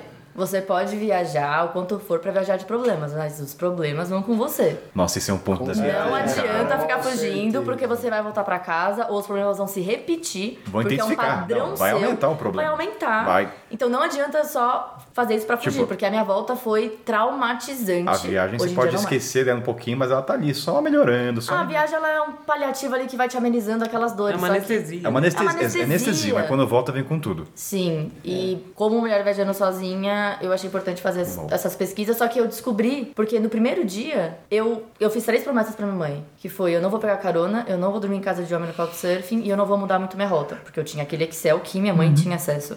Desculpa, mãe. E eu quebrei essas três regras no primeiro dia de viagem, em 24 horas. Menina então rebelde. eu descobri que eu amo planejar pra ter um- uma mínima noção do lugar que eu tô indo. Mas eu adoro não seguir o que eu planejei. Fala de novo, fala de novo, vai, fala. Fala de novo. Fala SMR. De novo, de novo, de novo, de novo. Eu adoro não seguir o que eu planejei. Eu vou vender na internet, hein? Direitos autorais? Temos a direitos autorais? Direitos Eu autorais. vou usar esse áudio nos momentos de solidão. Vai sair em cada coisa. Eu vou começar a fazer OnlyFans no Mochileiro Sem Pauta. Pega a frase da galera. Fala, fala pra mim assim, entendeu? Eu jogo lá, de repente tá o áudio da Lana. Carequinha, e você? Qual foi o. Cara, é difícil falar, mas assim, é, quem quiser aprofundar direito nessa história, tem um vídeo aí no YouTube, porque Virei Mochileiro tem mais de 36 minutos contando essa história. Mas sendo sucinto, eu sempre fui apaixonado por geografia e principalmente da América Latina. E de tanto eu ser curioso e apaixonado por isso, de tanto eu pesquisar, eu comecei a ter uma cafobria imensa de, de ver isso com os meus próprios olhos. E foi isso que me levou a criar esse sonho, que era de cruzar a América Latina sem avião. E aí eu fui atrás desse sonho, não especificamente, eu não queria ser nômade, eu queria fazer esse sonho. Só que depois que eu fiz esse sonho, o bagulho continuou. E aí tamo aí. Cara, acho que a partir de agora eu vou deixar com as perguntas dos ouvi- ouvintes, né? Do, dos vai? telespectadores, pode dizer assim. Ouvintes e aí, barra tele- telespectadores. telespectadores. Telespectadores. I am a traveler from a faraway land, nothing more. Mas vou puxar uma pergunta aqui que tem a ver, vocês acabaram de falar sobre o início de vocês, né? Muita gente tá perguntando sobre se existe um fim. Então rolou pergunta assim, tem idade pra ser mochileiro? Uma vez mochileiro, sempre mochileiro? Quando a gente fica mais velho, ou vocês ficarem mais velhos, vocês imaginam que vocês vão querer mais conforto? Já- agora já tá acontecendo. já. Falou! O que que é conforto aqui, né? E Ninguém aí, quer. conectado a isso, assim, veio uma pergunta que é, é, se vocês têm medo do futuro. Porque a pessoa disse que perguntou, na verdade, se esse estilo de vida é sustentável. E se isso dá medo pra vocês do futuro. Fiz uma lista aqui de várias coisas que foram surgindo, tá? Então surgiu que ser mochileira é ser mi- minimalista, ser aventureira, visitar lugar com pouca infraestrutura Nossa, quem falou isso, um beijo. ou fora de destinos turísticos. Um beijo também. É, surgiu o ponto de conhece vários lugares, como se a quantidade defina, define-se um mochileiro. Ó, esse Não aí, contem países. Esse aí vai no episódio do Mochileiro contando países. Batada, não Não, contem não, não. países. A per- é, você conta países? Esse episódio tá incrível. Eu, eu- eu vou desabafar. Faz o- Vou- faz o- faz vou- o jabá aí. Não, além do jabá, vou também criticar. Vou fazer minha crítica aqui ao vivo no seu canal. Ah. Se eu ver o seu perfil do Instagram e ter contando países, eu acho você babaca. Tá. No meu perfil tá que eu já visitei 50 e poucos países, Babá. porque eu não Mas sei você, exatamente. você Opa, pera aí, você, tá você- usando de portfólio pra conseguir anunciantes, é diferente. É diferente. Tá usando como E bagagem. você relativizou a questão. Você Para fala 50 e poucos, ou seja, você Porque fala eu do não sei mas- exatamente. Ih, polêmica, é polêmica aqui. Eu tenho uma noção. Eu acho que é diferente nesse ponto. A gente falou isso no programa. Assim, é, brincadeiras à parte, nesse episódio foi a Lana, a Lu não? e. Não, Eu? você, Eu. a Carol, Ah, Carol, desculpa. a Luísa e o Tomate. Acho Em dado momento a gente falou o seguinte: tem uma diferença se você Ai, trabalha com é isso e você coloca no seu perfil por uma questão de marketing. Mas se você não trabalha nesse mundo, ao meu ver, são outros 500. Entende? Qual é a mensagem? Ouvem lá, ouvem lá o episódio. Eu não sei qual é o Vou número. deixar o link aqui só porque eu sou bonzinho. Muitos E aí, links. posso continuar? Tem mais umas coisinhas. Vai, fala as perguntas. Então o tá- pessoal também falou, não, vou só terminar isso aqui do Cash Mochileiro pra galera que tá assistindo Ah. a gente ao vivo. É, faz um rolê econômico, uma viagem mais imersiva, é, usa mochila e fica em hostel, é uma pessoa mais aberta, se adapta a qualquer coisa. Oh. Esse aqui é ser curioso, uma pessoa falou, sempre está feliz. e aí, Mas é como que a gente comunica. Exato. Quem você segue no Instagram? É, que, é, é, ref- ressignifica as pessoas que você Gente, segue. as badges de hostel, as badges de Ninguém tipo, é viajar feliz, muito você Vocês tempo. nunca viram chorando aí, não? É mais, mais. Essa pode ser uma pergunta importante. E aí, Não é o possível. mochileiro sente raiva, tristeza? Ah, pra caralho! Somos pessoas, somos humanos. Nossa, mas é realmente essa aí É, doeu no assim, coração, viu? Falar que é feliz sempre. Nossa, É, essa dessa doeu. Faz uma viagem mais autêntica, menos controlada. Essa É autêntica livre na daí. organização. E aí veio uma última que é viaja com propósito, não pra compras e selfies. Ah, para de gratiluz aqui nesse negócio. Não. Não, mas é, acho que não para compras e selfies é importante. Não, viagem com propósito pra mim é muito balela. Isso é puramente vender. um- Não, exatamente não. Ah. É só vai ser se você quiser, mas você pode mochilar sem propósito nenhum. Então, a viagem pode ser, deve ser Eu sem acho que vira propósito. um, pre- um peso, né? Ai, se você não encontrar um propósito, a viagem não valeu. Tipo assim, Você tá indo pro ferramenta, a melhor ferramenta, e se nela não funcionou, meu filho, nada vai funcionar. É que assim, eu acho que o propósito cabe- pode ser que ele aconteça e ter uma chance alta, eu acho. Porque tipo, você tá tanto tempo, às vezes, sem uma- um chão ali e tal, você vai acabar cruzando uma hora uma pessoa que vai te tocar. E aí, aí esse, esse propósito pode surgir. Você não, não necessariamente vai sair com propósito, mas ele, eu acho que ele pode surgir no meio do caminho. Concordo. E quase sempre acontece. É, mas assim, vivemos. Tá, tá rolando o podcast. Eu só tô pensando. É isso que eu ia perguntar. é, Eu tô vamos- quietinha. É, eu pensei Vamos nisso voltar. agora. Não, não, pra live tá funcionando. A gente vai Volta voltar. A galera tá muito confusa com isso. Tipo, tava. A ideia Todo é mundo isso adorando, é imagina. Todo mundo adorando ver suas expressões caindo durante a gravação. Tá, Nossa, tá olha esse monstro tá sucesso. voando. Ixi, é, Pessoal, Não, caiu. besouro, Então a gente, a gente parou então na pergunta que o cara falou. Não, não mata não. Cara, isso é um besouro, Richard. Picar minha testa, pô. Que picar? Isso não pica, isso é um besouro. Não, deixa. Meu Deus, cara, que criança. É um besouro. Daqui. É um besourinho, cara. Tá aqui. Ó, ó, ó, ó, ó. Ó, tá Agora aqui, ficou ó. aleatório. Agora ficou totalmente lá. Ó, é um Ai, besourinho. tadinho, eu ouvi o barulhinho da asinha dele. Pronto, não precisa ter Quer medo. colocar ele no meu quarto? Não, só pra ele não. Só pra não atrapalhar a gente? Não bater no. Só pra ele não cair, não cair no vinho. I am a traveler from a faraway land, nothing more. Seguinte, Carolzita perguntou então ao pessoal que tá vendo a live alguns tópicos e o primeiro é: tem idade? Quem começa? Vamos começar com o mais, com o mais jovem aqui pra ver? Seu Zé, Tem idade? Não acho que tem idade. Não acho que tem idade. Inclusive, vejo, encontrei muita gente já mais velha viajando nesse tempo e com um gás, tipo, é, é, vivendo mesmo, assim, e se descobrindo, inclusive, que às vezes, tipo, mulher foi mãe a vida inteira, os filhos cresceram, estão maior de idade, e agora ela tá se jogando no mundo e mochileira, e, e não começou nove, e é, é, faz 30 anos. Não, começou faz seis meses e é mochileira pra mim. Então, é, e assim, eu acho que a idade ela pode ser limitante depois de uma idade mais avançada, porque é Questão peso, física mesmo. questão física, né? Artrose. Ah, é, artrose, Mas aí tipo, você e se adapta também, né? Adaptabilidade, inclusive, é, uma das características Se do eu, perder, se eu perder a capacidade de carregar uma mochila, eu compro o carro. Vou continuar viajando. E a sua essência vai continuar mochileira de ir para lugares menos, menos turísticos, Ah, isso- de passar isso- mais tempo, viagens mais Vai ficar mais raiz ainda, eu acho. Então talvez você só perca um pontinho do É. Vai comprar um Del Rey. Não, Del Rey não. Carro, carro que me faz eu ficar na oficina, eu gosto de viajar, não gosto de carro. Carro só. Assim, eu é tenho quem um gosta de ponto carro. pra colocar sobre essa questão da idade. Porque as pessoas colocam muito, tipo, a sociedade como um todo coloca que a gente tem até uma certa. A, a sociedade como um todo coloca que a gente tem até uma certa idade pra viver sonhos e aventuras. Depois disso você tem que ser É, responsável. esse é um ponto. É, aí é um tópico assim, E fator ser limitante. responsável é seguir o padrão. É seguir o padrão, é você ter o emprego ou CLT, ou você estar muito bem de vida, enfim. E aí, família. Claro que tudo isso pode interferir de alguma maneira na, na, na vida de quem quer ser mochileiro. Mas a idade, na minha opinião, eu aqui como a mais velha do grupo, não tão mais velha, mas tão mais velha.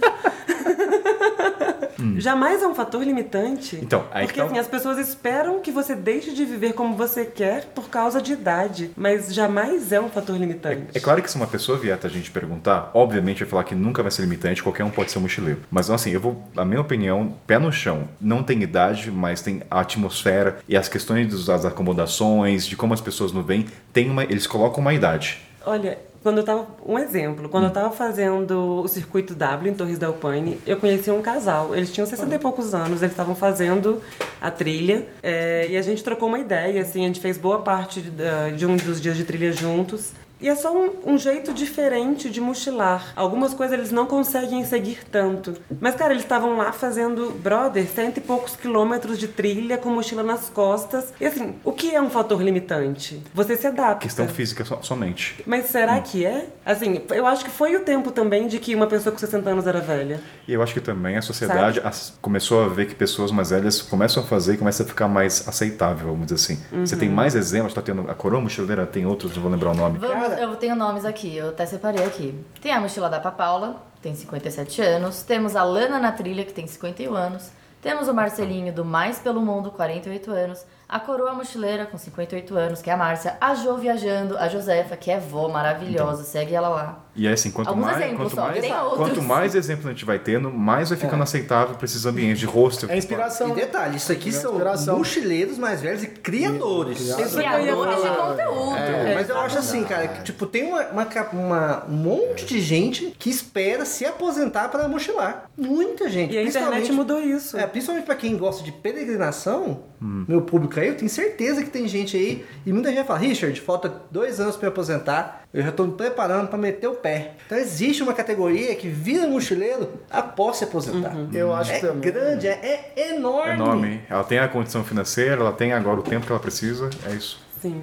E eu acho que a internet, ela possibilitou também, porque tinha aquela coisa, né? Você sendo muito jovem, você ainda não precisa entrar ali no mercado de trabalho e ser fodão. Você então mochilava antes disso. Ou você mochilava depois quando se aposentava, igual o Richard falou. E com a internet, possibilitou que as pessoas trabalhem na estrada. Então, assim, abre um leque gigantesco para que você não tenha que se preocupar tanto de voltar a ser um CLT, de você voltar e abrir seu próprio negócio para poder bancar a sua vida, né? Suas contas e tudo mais. Eu acho que pesa para também pessoas mais velhas tomar essa decisão é algumas responsabilidades a mais. Por exemplo, ter um filho novo.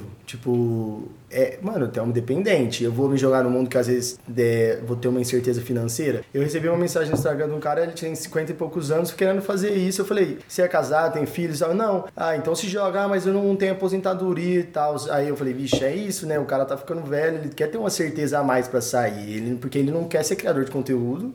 E aí tudo bem. E aí, tipo, o cara vai ter que desenvolver uma nova habilidade a partir dali, ou a que ele tem, eu não lembro qual que era dele nesse caso. Mas tem essas responsabilidades que talvez a pessoa mais velha tenha, principalmente de outra geração que vem, que tem filho, quase certeza, ou uma mãe, pai doente, como que sai para viajar, deixa a mãe em casa precisando da sua ajuda, né? Então por isso que a gente vê menos, né? Nem pela pressão, é pela responsabilidade pessoal.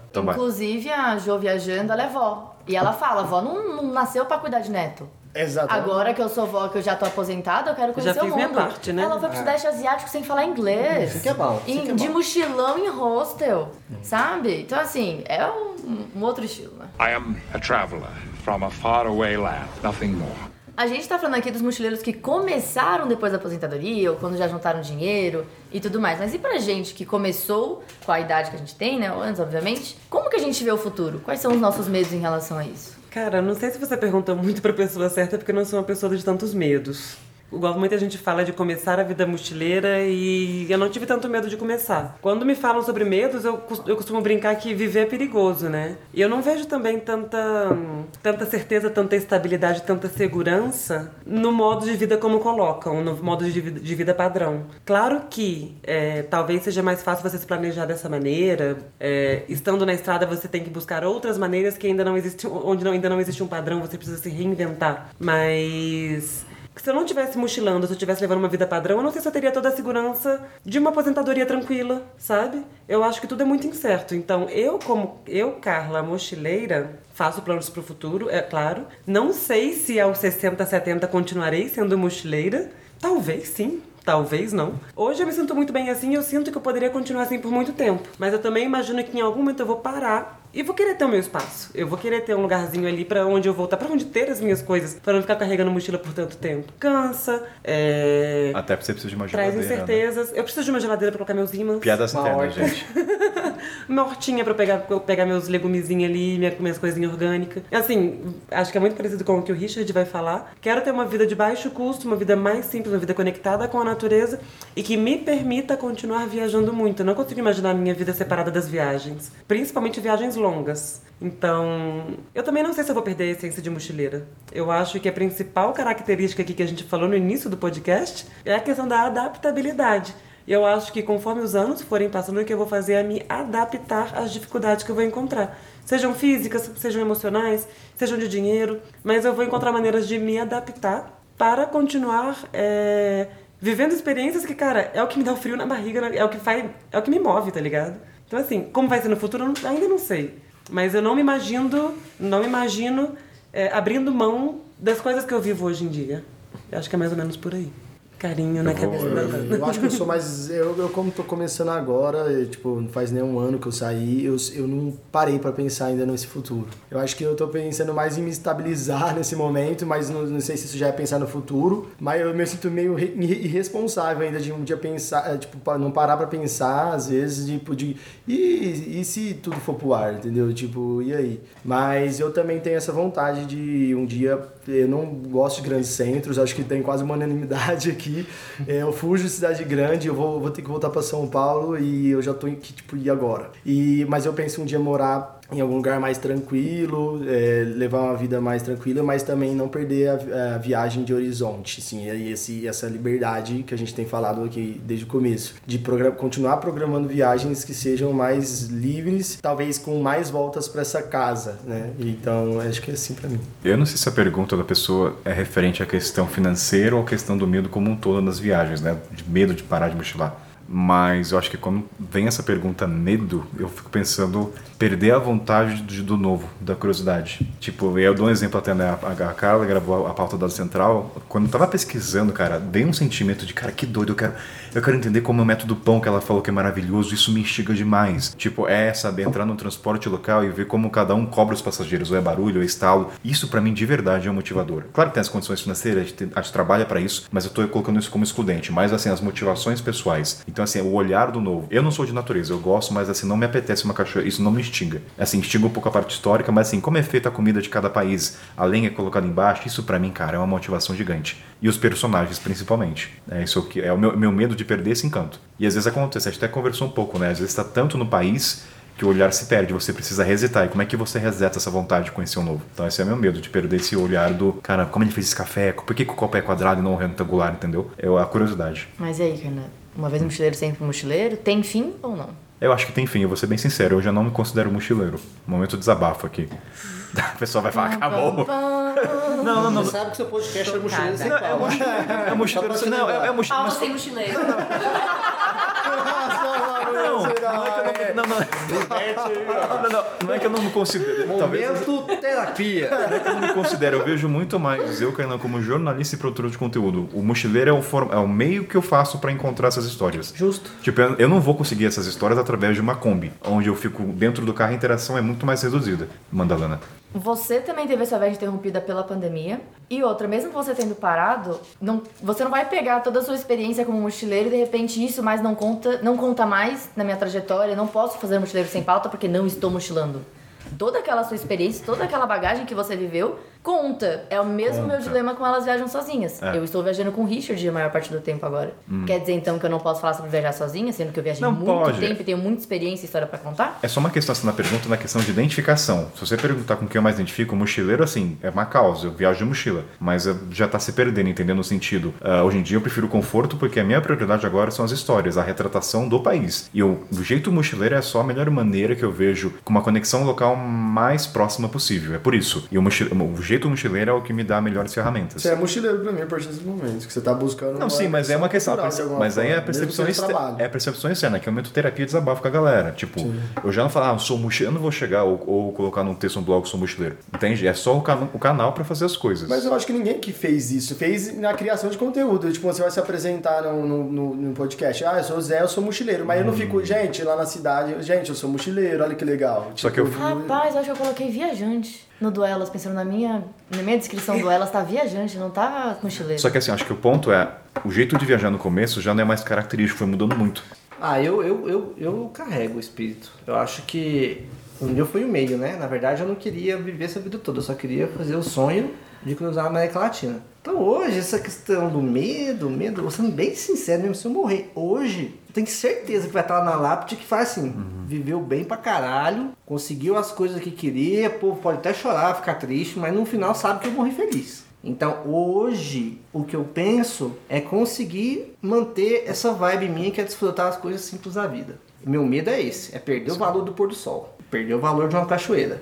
Eu acho que quando a gente pensa também no mochileiro, a gente, muitas pessoas, nós falamos aqui também, sobre o minimalismo. Então, o mochileiro, o viajante, já não tem essa ideia do acúmulo. Então, acho que é por isso que as pessoas que perguntam pra gente, mas e o futuro? É porque nós estamos acostumados a acumular durante a vida. Nós estamos acostumados a construir casa, a casar, ter filho, construir essas questões sociais, digamos assim. Como o mochileiro vai meio que contra isso, então esse medo surge do, tá, isso daqui é o que todo mundo tá fazendo. Ninguém tá fazendo isso. Então, como que vai ser o futuro? E eu tenho muito esse medo. Eu tive muito esse medo e ainda tenho muito esse medo porque o meu maior medo é ter 70 anos, não ter mais condições físicas pra trabalhar e também não ter conseguido guardar dinheiro. E aí é que também entra a questão. Quem pode guardar dinheiro hoje na sociedade brasileira? Quem é que tem como guardar ganhando menos de um salário mínimo com essa inflação absurda que a gente tá? Então também é um puta de um privilégio a gente falar sobre isso, sobre poder guardar dinheiro e aposentadoria. I am a traveler from a faraway land, nothing more. A pergunta que surgiu, na verdade, foram duas justamente relacionadas a esse tópico que a Lana trouxe sobre dinheiro. O Aldir perguntou duas coisas. Ele falou assim: quantos de vocês estão formando reserva para o futuro? E a outra pergunta foi: quantos de vocês dependem unicamente de vocês ou podem contar com apoio financeiro de familiares e amigos? Eu ia continuar, na verdade, a questão dos 70 anos, eu ia continuar meu pensamento.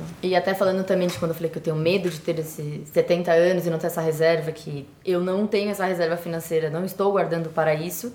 E muito eu acho que eu me apoio também no fato de eu ter 27 anos. Então, ah, mas eu tenho 27 anos, tem tempo. Mas eu também tenho medo de quando eu ter 70 anos, eu não ter mais condições físicas para fazer os trabalhos que eu sei fazer. Ou os trabalhos que eu vou fazer na época, porque a gente vai mudando constantemente as formas de trabalho. Mas eu tenho medo do meu corpo não conseguir me prover, sabe? Então tem essas duas questões que pra mim ainda é um dilema. E eu tenho, eu sou da classe média de São Paulo, então eu sei que eu posso contar com as minhas irmãs, por exemplo. Eu vou ter a casa delas pra voltar. Eu vou ter a casa dos meus pais também, né? Mas pensando que eu vou ter 70 anos, eu acho que não vou ter meus pais, infelizmente. Mas eu tenho a quem recorrer. E é muito triste quem não tem a quem recorrer, a quem não tem essa comunidade, a quem não tem esse apoio, porque é algo que deveria ser básico, todo mundo deveriam ter, né? Mas, infelizmente, o mundo não é assim. É, eu também não guardo não. também tenho 27 anos, eu não sei se é por causa da questão de, dessa idade, mas eu não, não consigo ainda guardar hoje, de, eu não tenho uma renda fixa, então não tem como eu pensar em guardar. Mas eu, eu concordo com você, eu acho que na verdade a maioria não tem esse privilégio de tipo, poder contar com alguém. Por mais que eu tenha algumas questões com a minha família, eu acho que se eu chegar lá e falar, gente, me acolhe, eles vão abrir os braços, pode voltar. E, ou até às vezes mandar um dinheiro, sabe? Eu tô precisando para comer. Mas eu sei lá, com o tempo é isso que tá, né? A gente pro, projetar muito o futuro e você não pensar no presente e ficar só pensando no futuro, você acaba gerando uma ansiedade, sendo que você pode ter, sei lá, eu tô construindo isso agora, eu sinto que eu tô construindo uma renda que vai tá aumentando um pouquinho, um momento eu vou conseguir começar a guardar. Porque também tem a questão do consumo. Eu, tipo, não é porque eu tô ganhando 400 que eu vou gastar 400. Aí tô ganhando 600, vou gastar 600. Meu consumo hoje ele tem uma média que eu acho que ele vai se manter, exceto inflação, etc. Mas ele vai se manter. Então, se eu começar a aumentar minha renda, é, exceto casos alugar uma casa assim pra galera, que eu vou gastar mais, eu vou estar tá economizando mês a mês, mas porque eu não tô consumindo desse tanto, não porque eu tô guardando para comprar algo. Mas eu também tenho esse medo de aos 70 tipo, não conseguir fazer as coisas e ficar. É, essa justamente não ter essa reserva e não conseguir ter. E os pais não vão estar aqui, também tenho esse medo. Seria, seria... É só uma, eu acho que esse comecinho de viagem é o mais difícil no quesito formar a renda. Porque é muito difícil, obviamente, você não tá dependendo das outras pessoas, só que aí você tem que construir ela do zero. E não tem muito um, um, um guia, porque cada um vai ter um, um, jeito de fazer o dinheiro na estrada. E é o mais difícil para mim esse comecinho. Mas conte comigo que eu, se precisar, tô aqui. eu já estive aí, tá ligado? Sim, é. exatamente. Acho que todos, por exemplo, quem, quem é da mais antiga, eu, a Carla, já teve primeiros três anos. É um medo recorrente. Sim. Os primeiros três anos de produção de conteúdo foi foda, cara. Tipo, eu, os primeiros dois anos, a América 300 foi uma perrengueira desgramada, tipo. Mas eu tinha quem ia recorrer. Não a minha família, mas eu tinha amigos. Amigos que são família. Então, os momentos que eu precisei, tipo, o Ismael me ajudou, me emprestou dinheiro quando eu tava lá no Panamá, tava lascado. Eu tinha esse suporte emocional. E isso quando eu comecei. Tinha essa base. Essa base é fundamental para poder me arriscar a criar algo novo. Então hoje eu consigo me manter e consigo até ajudar em casa de vez em quando. Não, não sustento, não sou provedor, só preciso cuidar de mim mesmo, já tenho um custo baixo por estar nessa área. Mas em 2000, no ano passado foi uma loucura. Tipo, eu, não, eu ganhei um, um, dinheiro por conta dos filmes, né? Da inovação que hoje me dá o poder de separar um pouquinho e guardar pro lote do futuro sítio, que é onde eu quero morar, e criar momentos como esse, né? Onde vamos morar, será? É onde vamos morar. Ela já tá Ela já sabe, a gente tem essa conversa.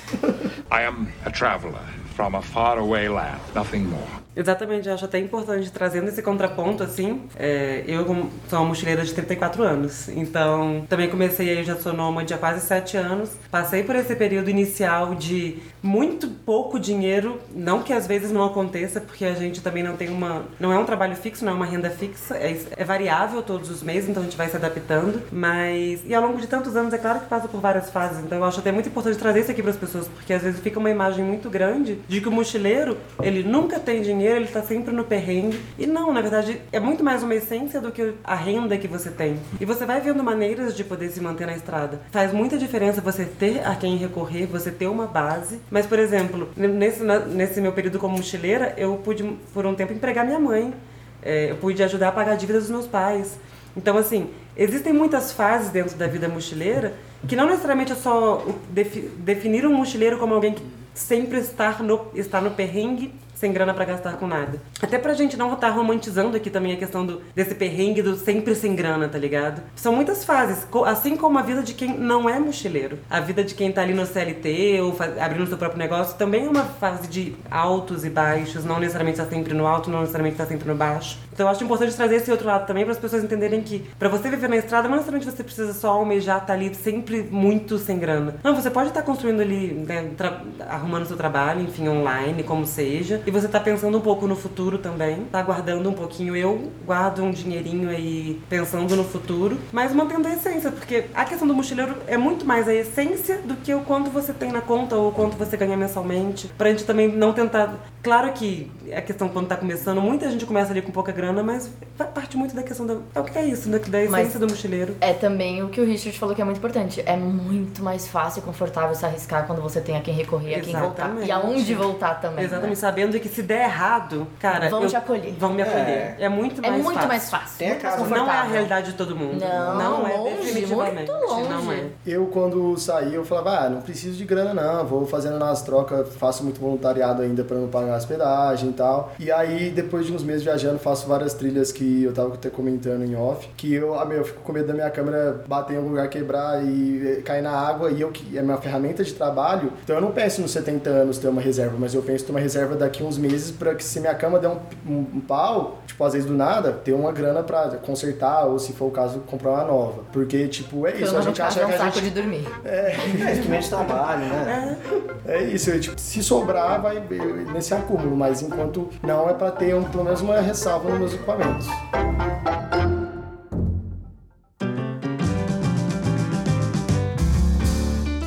Vocês falaram aqui, vou juntar com duas perguntas que surgiram que é todo mochileiro é criador de conteúdo? Ou precisa ser criador de conteúdo? Porque Adoro. vocês todos aqui são, Eu de certa... É, Ainda não Ainda sou. não. É. Não, você é, Chama o. Guto. Não, eu não sou. Está em processo. Chama o Eu Guto. tenho cinco posts da minha viagem. Mas você tá no caminho, assim, profissional pra isso. É, mas Mas não é sobre a minha viagem. Inclusive, isso era um ponto que eu tinha colocado aqui do mochilar versus nomadismo digital, que muita gente confunde as duas coisas que são Perguntaram sobre completamente isso também. diferentes. É, Hum. pergun- teve essa pergunta de mochileiro versus nômade também. Mas as duas perguntas que acho que tem mais a ver com o que você estava falando agora é isso. Se todo mochileiro precisa ser criador de conteúdo, porque vocês falaram muito sobre dinheiro, grana relacionada à criação de conteúdo. E se mochileiros também podem ser CLT. Com Claro, certeza. Claro, claro. Com certeza. São essas duas maravilhosos. Um beijo pros mochileiros Gente, E na CLT. mas- real, vocês, na real é- era até Sim. libertador, velho. Quando eu era, quando eu era mochilão CLT, eu tinha 15 dias pra gastar o dinheiro que eu juntei o ano inteiro. A diferença do mochileiro CLT que a gente É, já falou. O que eu já. queria viver, eu vivia. Se eu tinha condições. Tipo assim, óbvio Sem que não câmera. Era, não era uma ostentação, mas assim, eu não, eu não me. Não me privava de certos prazeres que depois eu fui mochilar na América 300 eu tive que privar por conta de um objetivo maior. Então viajar de CLT, mano, é É, maneiro o, também. até para os seus Saudades. seguidores, né? A gente fala no podcast Mochileiro CLT no sentido bom da coisa, é entender que ele tem um meio. Vamos Quando voltar a gente for falar sobre isso, eu acho que dá pra gente juntar em outros subtópicos do mochileiro, que é mochileiro raiz e mochileiro Nutella. Sim. Já tem episódio sobre isso. Pano pra mão. Tem? No podcast. sobre isso? Mochileiro Raiz versus Nutella. Tem episódio só sobre isso. Por que, que a gente ia fazer Ninguém foi sobre convidado. o que é mochileiro raiz? A, gente- a gente ia fazer. tá, O que define. A gente ia falar características, só que a gente falou mais no aspecto. ah, Tem o que, que, é, que tipo de mochileiro você é? Ah, enfim. O mochileiro Nutella é uma É que eu tô variação falando do que as mochileiro que é a variações variação do mochileiro. viajante. Tem o CLT, Que é uma- tem a Não, variação Eu, eu raiz. disse, só- eu disse a gente só pode que tem um falar podcast no Mochileiro que é só sobre isso. Que tipo de mochileiro você é? É. Então, mas é que é sobre o que é ser mochileiro, entendeu? Ah, tipo, ah. só pra finalizar com essas piadinhas de, tipo, E- tá, subtópico. entendi. Era um... Eu estou aqui o quê? Tentando construir uma pauta junto. Peraí, eu tô Mas perdido, peraí. Ah. Ai, gente do céu. Dá a pinga pro Kainan que ele resolve. A Carol fez a pergunta se. Todo, todo mochileiro é criador de conteúdo e se pessoas CLT também podem ser mochileiras. Então, Os melhores mochileiros que eu já encontrei na estrada tal, teve um casal de, de, de meninas da, da Bélgica que estavam viajando seis meses sem celular, mano. Achei muito louco. ousado. Ousado. Ah, mas produzir conteúdo é um trabalho, entendam. É um trabalho, dá trabalho pra Dá caralho. trabalho. E é outra vida, cara. Eu acho assim, quem viaja CLT sem precisar de fotos, quem viaja sem câmera, curte mais, minha opinião. Agora, existe um prazer maravilhoso em produzir vídeo, um prazer maravilhoso em tirar fotografias, que é um outro porém. É porque que é você outra cria- é vibe, que- é, outro, é outro norte. É que Mas é que tá, todo viajante, todo mochileiro produz conteúdo? É que parece Não, que exige-se deles, parece que virou já um padrão você viajar e ter que compartilhar com amigos e familiares. Você viajar Mas e isso não é partilhar. diferente de produzir conteúdo. A única Sim. diferença Mas é é, que, tipo assim, quem não, sai, quem, quem não viaja, a pessoa que não sai de casa, não, não, não sai de casa no aspecto viajar por longa data, não vai encontrar outros mochileiros que não seja na rede social. Porque a rede social é onde a gente se expõe. Então, essa galera que tá viajando, que tá, ó, muitos anos. Os raízes real. É, né? essa galera que usa o celular, vocês não vão ver. E aí vocês vão achar que não, não existe. A única maneira de você encontrar essa galera é viajando. Aí tem aquela coisa que a gente até falou aqui na casa, né? Que se perguntar o porquê que você quer produzir conteúdo, de verdade. Se você quer ressignificar a percepção do continente, ou você quer transmitir seus valores e no- viagem talvez seja a melhor ferramenta? É aquela pergunta que ninguém faz, mas quando faz, você começa a entrar em depressão. é só seguir a onda. Porque tá uma onda muito grande de nomadismo digital, trabalho digital, produtor de conteúdo. E acho que muita gente entra ali sem muito perguntar por que que tá querendo fazer automático. aquilo ali, né? Vai no automático. Todo mundo tá fazendo. É só você pegar o rosto. É, você pega aquele quarto compartilhado, padrão, tem 15 pessoas dormindo. Todo mundo ali tá com o celular, tipo, criando conteúdo? Não, você talvez vai ter um. Então, tipo, na verdade é bem a minoria. A gente, a gente vê muita gente na estrada. Eu encontrei um cara na estrada que me seguia ele e tal. Eu conheço você e tal. O cara faz 23 anos que tá viajando de bicicleta. Você sabe quem que é esse cara? Não, porque ele, ele tá, beleza, eu mudei aqui rapidamente, mas existe exemplos como ele, que tá anos e anos mochilando e você não viu. Só que aí volta nisso, quando você vai pegar de parâmetro, quem que você vai ver? Quem tá se expondo e criando. Então você acha que todo mundo Essa cria. vai ser a referência, né? É, A gente só aparece na frente, assim, quem cria, mas não. Eu acho que tem uma diferença entre criar conteúdo e registrar a sua viagem. É. Porque eu acho que isso acaba até banalizando o produtor de conteúdo, como, ah, ele só está registrando e compartilhando a viagem dele. Não, ele está te informando sobre os locais que ele passa, dando informações reais de Algo, pens- ônibus, algo muito pensado antes. cultura. É muito diferente a forma como passa. Ou não necessariamente só a dica de viagem, o estilo de vida. Existem Estilo de muitas vida, maneiras de produzir conteúdo. Te inspirando, Reflexões. né? Acho que as pessoas que estão ali atrás da tela não têm a menor noção de quanto tempo leva, quanto tempo a gente dedica a isso. Que é realmente um trabalho. Inclusive, esse é um dos motivos que o documentário fez um sucesso. Porque, na verdade,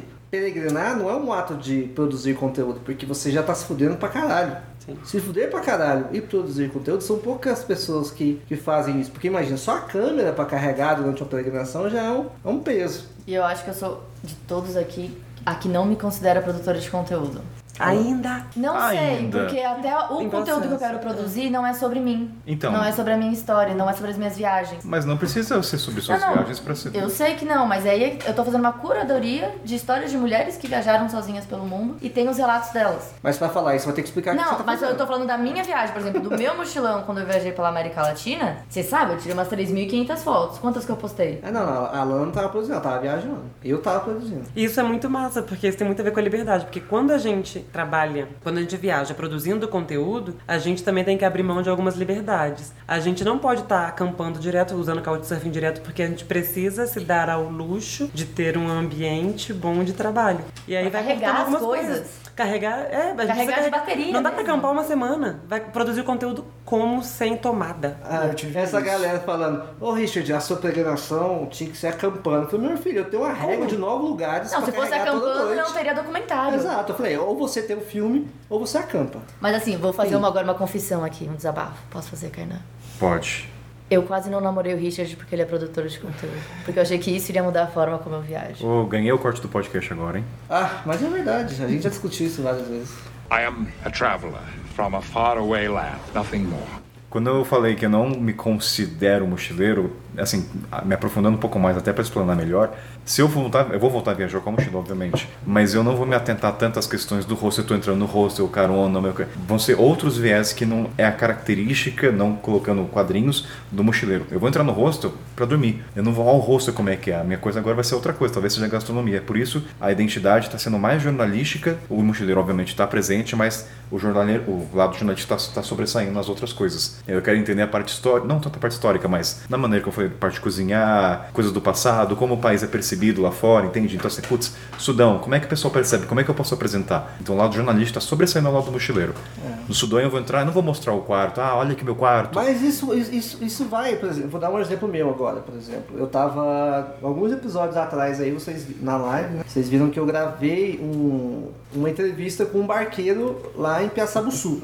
Eu paguei a mais pro barqueiro ir só comigo. Eu paguei a mais pra ele dar uma entrevista. Que é uma coisa que o mochileiro não faz. O mochileiro ele, é baixo custo a qualquer, a qualquer preço. E eu tava fazendo o contrário. Eu tava pagando mais caro que o turista porque eu tava interessado em produzir um conteúdo. Então, olha como é diferente. Mas a- e isso que eu acho que é a forma como o mochileiro lida com dinheiro. Que no começo tem aquela aversão ao dinheiro, de não vou precisar de nada, eu só vou depender da ajuda dos outros. Mas agora que você tá com uma, uma- um suporte financeiro maior, digamos assim, que agora o YouTube tá te pagando pelo conteúdo que você produziu por cinco anos, você tá pensando, quem são as pessoas que eu quero apoiar financeiramente? Quem são as pessoas que eu quero dar esse retorno, porque também de alguma forma está sendo positiva para o meu canal e para o meu projeto. Eu acho que isso é a forma como a gente enxerga o dinheiro. Que é diferente das outras pessoas. Mas é, acho que isso que é ser mochileiro e nômade digital. Tipo, tem hora que você vai estar mochilando e tal, e tem hora que você vai falar, agora eu vou trabalhar, então vou pagar o barqueiro a mais. Você não vai só fazer ali o roteiro que você quer conhecer, você vai ir pra trabalhar. Então você tá sendo nômade digital nesse momento, atuando como um. E quem tá começando, e eu acho que aí entrou a questão que a Lana falou, que tipo, tem a questão de você ter a versão dinheiro e tem a questão de você ser baixo custo. Se você gosta de ser baixo custo, você vai ser, mas você não vai ter a versão dinheiro. Você só vai ter aquela questão de consumir o que é mais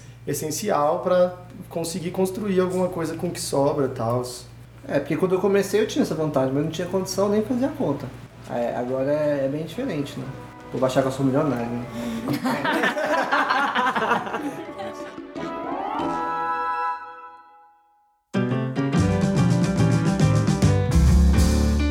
queria fazer um joguinho com vocês de verdade ou mito. Pra cada um de vocês, não tem certo nem errado. Pode ser? Pode. Pode. Tá. O pessoal perguntou isso? Tem várias perguntas que foram rolando que eu É consolidei né? aqui em mitos ou verdades. Só perguntou isso. Então vamos lá. Sobre Momen- mochileiro. Momento freestyle no Mochileiro Sem Pauta, perguntinhas dos seguidores de Vida de Mochila. Vai lá, Carol. Você é seu também, tá? Só tá lá. É verdade. De todo mundo, na real. Então vamos lá. Verdade ou mentira? Mochileiro não retorna a lugares onde já foi. É, balela. Mentira! Nossa! Tô quase voltando pra Chapada Diamantina. Eu vou dar outra volta na América Latina. A Fato a gente tá aqui em Monte Verde pela segunda vez. É, né, isso volta muito à Três questão de. vezes na série. Isso volta muito na pauta de contar países, cara. Peru, tô voltando pela terceira vez. Cara, eu voltaria fácil pro Egito. É muito fácil. Daí Três foi vezes consenso, então. Foi Tá, fácil. mas gente, é só pra falar. Não vamos então estender muito no verdade, senão porque vai senão... É tentador, tá bom, Eu tá bom. sei, mas não Mas tem foi como. consenso, isso foi consensual. É um pouco freestyle, tá. Ó, então, É. então foi o seguinte, Então a hora que ela perguntar, a gente só fala é, duas Verdade ou respostas. mentira? É, a- Mas, na hora, pra mas ver. calma, vamos seguir uma ordem ou todo mundo Não, fala? todo Todo mundo, todo mundo. junto? todo mundo. Isso não, não vai dar bom, porque se agora deu unânime, se não Se der der. uma Então, pessoa é- que não der, a gente então, pode abrir exatamente, pra é. uma Pra debate. Vamos. Tá, tá, vai, vai. Mas tem que ter uma pequena explicação do porquê que a gente, tipo, minimamente acha que é mentira. O mínimo. Foi legal, foi legal essa. Tem um episódio- foi rápido, gente? dinâmico. Aí qualquer coisa Então, tem um episódio pra direcionar pras pessoas. É, né? precisa nem argumentar. Galera, se tiver algum faltando galera no chat, eu já dou uma olhadinha aqui, me mandem. Então vamos lá, verdade ou mentira?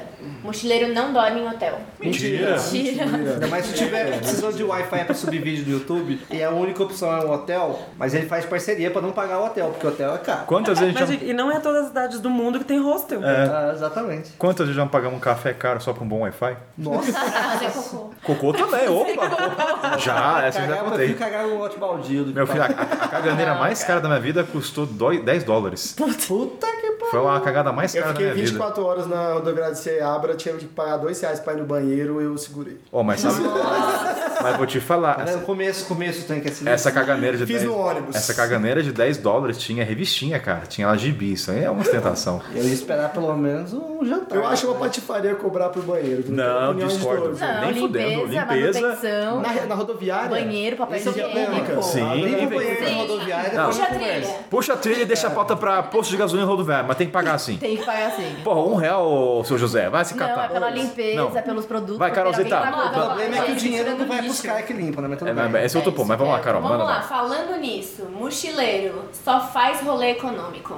Mentira. Não, mentira. Mentira. É tendencioso A fazer, tenta. mas é tenta, mas não. Mas, por exemplo, se você, Gente, e- se você tem um. Eu vou dar um exemplo agora do Quilombo dos Palmares. Eu tava no Quilombo dos Palmares e é de graça pra entrar. Mochileiro se conecta mais com a população local. Verdade. Verdade. Verdade. Mas eu me conectei já com muitos viajantes. Eu acho que tem uma tendência a conectar mais. Vai prestar Mas mais assim, eu, atenção eu de- eu nisso. demorei pra falar a verdade, que- mas tá. Não, ver- Pode ser verdade. questionado. Pode ser, Pode muito, ser pode questionado. ser muito questionado. Muito. Tá. Isso aí não. É porque a gente tá falando mais da filosofia e do estilo de vida do mochileiro, não necessariamente da É, mochila e conectar. do Tem perrengue. muito mochileiro que do- se não conecta, não. Ah, eu vou falar a real. Eu, quando comecei a viajar nos primeiros lugares, quando eu, por exemplo, não gosto de cidade. Então, quando eu ia pra cidade, eu só queria cara e ir embora dali. Não conectava com nada além disso. Mais duas Ma- perguntas. Manda. Acabou verdade mentira? Não, não, não, mais duas perguntas, Ah, verdade ou manda. mentira? Mochileiro se adapta em qualquer lugar. Mentira pra caralho isso aí. Nossa senhora. tenta. Cidade grande. Tentamos, nós tentamos. Quem é que, quem é que gosta de cidade grande? Se adapta ou corre? Depende da cidade grande. Depende tem países que. É, tem países. Eu amei morar em Belgrado, capital da Sérvia. Ah. É que cidade Massa. grande depende. Você vai pra Guiné-Bissau, ela tem uma característica de interior de Minas. Então varia muito de cidade. Daria muito. Tá bom, tá bom. É. Tá, não tenho certeza, não. Mochileiro faz friganismo. Não. Acho que romantização demais isso aí. Eu acho que esse friganismo pode ser questionado. Porque, por exemplo, se eu estou num couchsurfing, que eu cheguei meio que de última hora, e de repente ele fez um jantar que vai ter carne, eu não vou recusar, mas não pelo friganismo. Eu não vou recusar porque eu acabei de chegar na casa da pessoa, ela foi, sei lá, me buscar num lugar super longe. Eu não vou recusar a comida dela falando, desculpa. Não, amor, mas o freganismo que você tá falando é de comer resto. É isso que eu tô falando. Não, só- É que o friganismo é quando a pessoa consome carne sendo que ela não tá pagando. Se ela não paga, ela consome. Se ela paga, ela não consome. Temos acho a que não divisão de envolve conceitos carne, aqui. né? Oi? Eu acho que no friganismo não envolve carne. Friganismo é comer Acho que resto. não necessariamente. O friganismo, até onde eu É sei. comer resto. Pra mim é isso. Nunca ouvi esse termo. Friganismo carne. Se é... virar pra comer de O graça. friganismo é Né? comer... Mas pra mim envolve É carne. você ficar Não, no restaurante, não, não. esperar fechar e pra ver se tem resto de comida. Até onde eu sei, é, é resto de comida. Tá, mochilando não faz isso, aí é muita Tá, não, não, calma aí, calma aí. Faz, faz. Calma aí, calma aí, calma aí. Fazer uma enquete aqui. Quem aqui já comeu restos de comida de uma mesa que tava ao lado no restaurante? Eu. Isso é Luana. friganismo. Antes de ser mochileira. Depois de mochileira. Não, sendo não. mochileiro eu já comi. Pizza Só uma que coisa. Mas é porque durante a viagem, que eu me recordo, sendo mochileiro, durante a viagem eu não lembro de ter acontecido isso. Mas eu faria, com certeza. É, mas. Vai jogar no lixo. O pessoal nem tocou Não, naquele pedacinho. Acelerar a pauta, galera. Vamos. Se eu devo- Dumpster diving. Vó, eu não passo fome. Bora, Carlosita, qual é a próxima? Mochileiro usa a mesma cueca ou calcinha por quatro dias. Ah, com certeza. Não, não, Eu não. acho quatro que tem uma dias. questão Não. diferente entre homem e mulher nesse caso. É. Porque nós temos fluidos que saem do nosso corpo naturalmente em que a gente tem que ter um cuidado maior. Uns três dias é aceitável porque você troca a posição, mas quatro dias já começa a passar. Depende, se for uma situação tribal, Piada. Ó, eu, eu, eu acho mentira, mas, tipo, em trilha, tipo, em situações, algumas situações sim, mas não. Não, só- depende. Eu acho a até... cama lá no motorhome Não, ficou é quatro dias sem banhar. Mas eu troquei, troquei de calcinha. Ah, Era isso que É eu ia diferente falar. não tomar banho e É não que assim, trocar de é, Só calcinha. lavei o pau na torneira, mas... Tem, tem, situa- tem situações, quatro dias pode ser muito, mas dois dias, assim, é uma coisa recorrente, não é uma coisa que você É. troca todo dia. Eu fico, mas Até eu não, por eu uma não que- fico sem lavar o pau. Eu vou lavar o pau na pia e continuo com a mesma cueca. Não, concordo, eu acho que a pessoa, mas é normal você usar mais de uma vez. Vai, cara. Tô vendo só o pessoal. Live não tem corte. É, Live não tem corte. Cadê? Não, Tá tudo bem, tem... Não, vai... Não, isso aqui tudo vai. Manda, Carol, tem outra? Acabou. Não, tem o, o mochileiro um- feliz. Ah, você Ah, é. Porque essa é um mito ou Mas verdade. é Verdade, vai. Tá bom, mito ou verdade? Não, não precisa nem responder O essa. mochileiro tá sempre feliz. Cara, não existe sempre em Mentira. qualquer aspecto da vida. Nenhum Sempre. ser humano tá constantemente feliz. Você exceto precisa- se você esteja precisa- na alta sociedade. Não, mesmo na assim, alta. né? Exceto o jovem místico no Instagram. Ele certo, o jovem místico. Não, não, não. O jovem místico ele só está mostrando a felicidade, mas ele sente. A infelicidade é um processo da evolução, cara. Se você não é infeliz, sinto muito, você não é uma pessoa feliz. A felicidade não é um sentimento constante. Né? Exatamente. A felicidade só existe, só é considerada felicidade porque existe um momento de Ah, pra felicidade. você- pra você- seria- É porque é mais difícil criar conteúdo na fossa. Isso. Aí, ah, geralmente a galera ou não filma O ponto é o ou seguinte, finge que está feliz, entendeu? Você que perguntou Ou só uma isso, semana. questione quem você tá Já vendo na fiz. internet. Já É. É uma pergunta sé- profunda, se dependendo da pessoa quem fez, cara. A gente não é feliz nem fudendo muito É, tempo. eu geralmente, quando eu tô na pior assim, eu não consigo criar conteúdo. Aí tem momentos onde eu falo sobre a fossa e tem momentos onde eu não crio. Ah, já contei quanta gente já chorou na estrada, enfim. né? Mas É, pô, tá- aqui da live tá cansado de ver chorando já. já. I am a traveler from a faraway land, nothing more. Vocês acham que o mochileiro tem algum papel ou função por onde ele passa? Qual é esse papel? Qualquer pessoa na vida valorização tem- da cultura local. E aí as pessoas também perguntaram se vocês acham que dá pra entender o local se ficando pouco tempo. não, com certeza não. É difícil. Difícil. Desculpa. Você pode ter uma vivência muito forte, mas ainda vai ser superficial. Né? Vai ser superficial. O tempo diz muito. Mesmo Posso que seja. recomendar de novo você contar países? Porque foi muito Claro. abordado. Foi muito abordado sobre isso. Você pode encontrar uma pessoa, tipo assim, imagina, ah, sei lá, você, vai pra Tiradentes. Durante dois dias você vai ficar na casa de um historiador que vai te contar tudo sobre aquilo, mas ainda vai ser só a realidade dele. Eu acho que isso surgiu de um estereótipo que tinha surgido lá atrás também no papo, de que mochileiro fica trocando de lugar muito rápido. Ah, e aí surgiu do. essa pergunta do tipo, É ah, mas vocês falam é. sobre é, se aprofundar com a galera local, mas como vocês fazem isso- mudando de lugar rápido? Eu acho que Né? essa ideia do mochilão rápido surgiu muito com a Eurotrip, que é eu vou de mochilão pra Europa e eu vou mudar a cada cinco dias pra conhecer um número maior de países que eu conseguir naquele tempo que eu tenho. Então eu acho que o conceito do mochilão surgiu assim na nossa cabeça, por isso que a gente acha que é o viajar rápido. E muitas pessoas começaram viajando rápido e depois foram diminuindo o ritmo. Eu comecei viajando rápido. É. que enche os olhos. Tipo, a gente mora num país continental.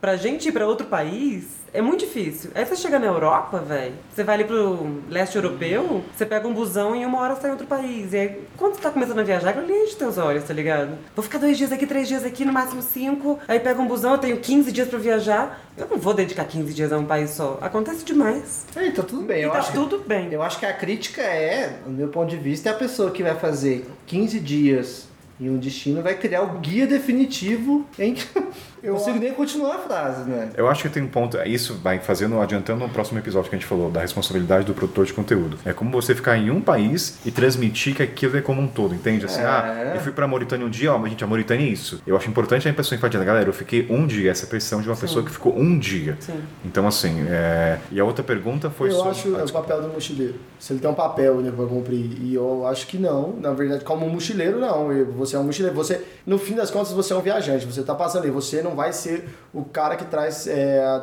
é, a- a, sei lá, super consciência nas pessoas por ser mochileiro. Você vai trazer isso com outros, outras fatias de você, tipo, com o seu trabalho. Tipo, você é jorna- vocês são jornalistas. Vocês só estão viajando como mochilão, mas vocês vão fazer o impacto não como mochileiros, Na- como jornalistas. Como criadores Na- de conteúdo. como criadores de conteúdo. E na percepção dos mochileiros. É a mesma coisa que você ser brasileiro. Você está representando o arquétipo do brasileiro lá fora.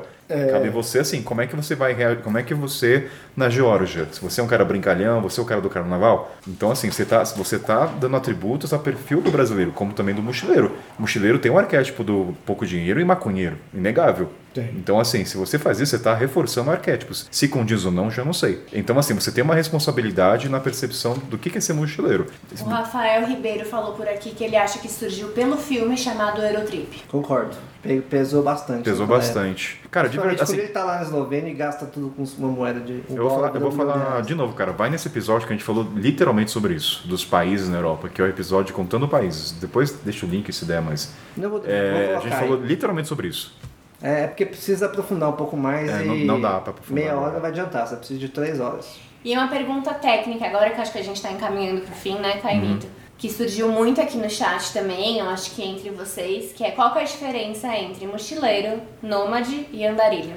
Se vocês puderem, tipo, resumir, né? Sem estereótipos, assim, mas Eu vocês. posso começar? Pode. Eu acho que o andarilho, ele. eh, a gente falou muito de ter mochila ou não, mas, mas acho que o andarilho ele não tá viajando, tipo, como viajante para conhecer ponto turístico. Ele só está caminhando de um lugar ao outro sem eh, ter esse objetivo de, de conhecer os lugares. Ele só não tem uma residência fixa. É meio complexo, na verdade, agora que eu tô percebendo.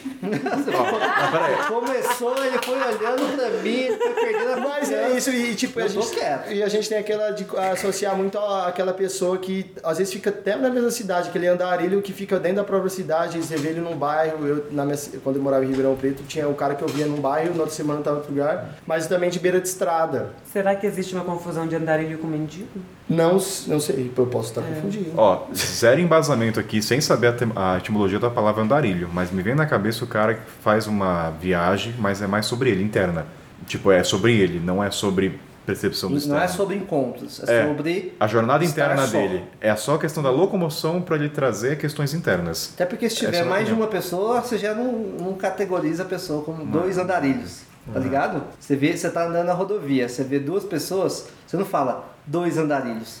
Entende? É, o andarilho É uma, é uma jornada solitária. carrega, óbvio que, mas eu tô falando assim, o andarilho quando a gente interpreta, pelo menos o, o que me vem em mente é um cara, ou uma pessoa, uma mulher, um velhinho, um novo, que tá transitando geralmente em lugares que não, normalmente você não, não encontra, né? Mas uma jornada sozinho e uma jornada sobre estar sozinho, né?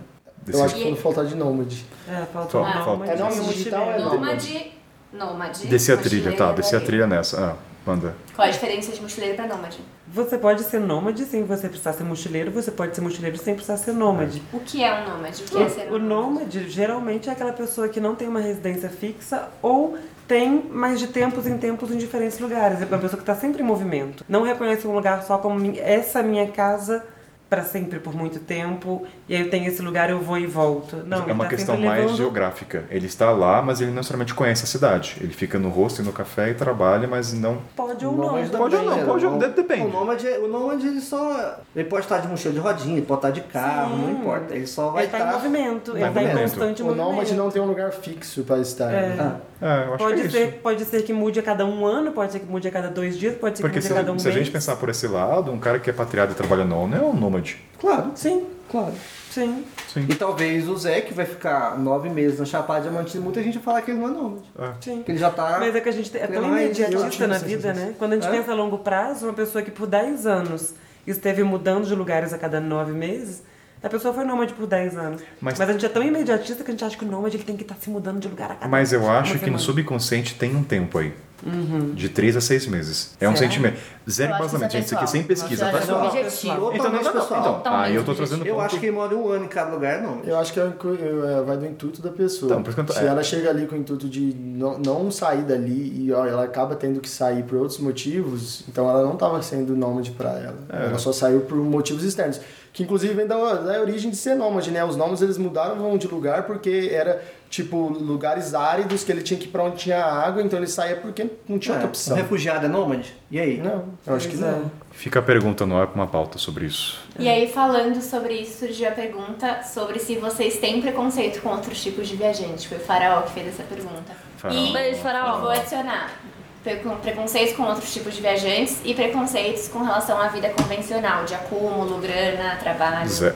Eu não tenho preconceito, principalmente com quem acumula. Eu acho que é, é muito do cultural, né? Do que é contado do- de, de parâmetro de sucesso. Então muita gente começa a acumular, acumular, acumular e vai seguindo nisso às vezes até no automático, que é o que a gente começou falando. A gente saiu disso para tentar quebrar esse automático, mas você pode sair de outras formas. Tem gente que vai fazer arte e tentar viver de arte, que é um desafio, mas é, tipo não por para sair do acúmulo, tipo viver uma vida mais livre talvez mas sem se mover, né? Só sem estar atrelado a esse acúmulo.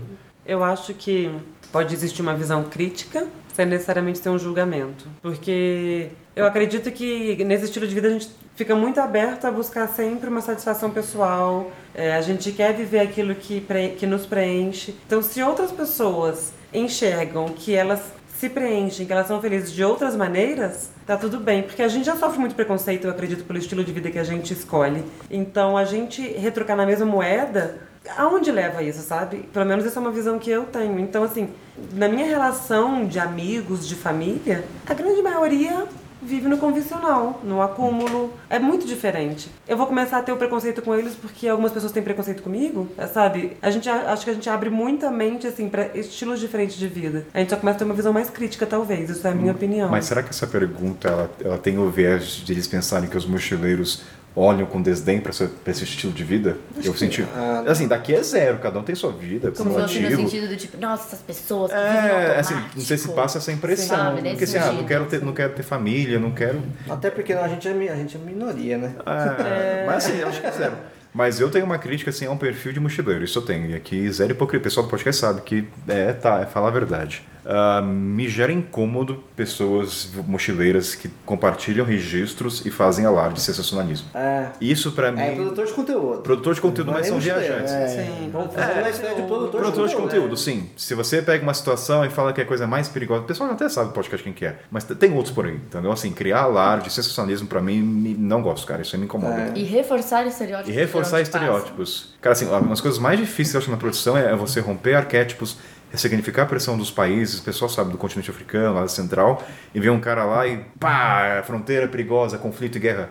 Enfim, esse é o. O pessoal perguntou, esse é o, pessoas que eu não gosto. Eu tenho uma, uma dificuldade de com viajantes que chegam nos lugares achando que são estão lá como superiores assim, tipo, chega lá e acha que só porque está em posição de estar turistando, tá, tá tudo tem que estar servindo a ele e é o cara que fala normalmente que está pagando. Ah, mas eu tô pagando, é essa pessoa. Mas eu acho que isso é da pessoa, não é do estilo de viajante. Exato, isso que eu ia falar, isso é, inerente ao Não, ser mas humano. eu né? acho que é uma coisa que a gente julga. isso. Porque Mas eu acho que a gente. Oh, desculpa, pode falar. Eu- Só pra não perder. pra mim é uma coisa que me causa um incômodo é encontrar pessoas que estão viajando e tentando levar a cultura delas ou o jeito delas de viver pra onde passam. Então enxerga e fala, isso é errado, Nossa, isso eu não vou fazer, verdade. que horror que vocês faz, fazem Col- isso. colonização Isso é uma- ideológica. I am a traveler from a faraway land. Nothing more.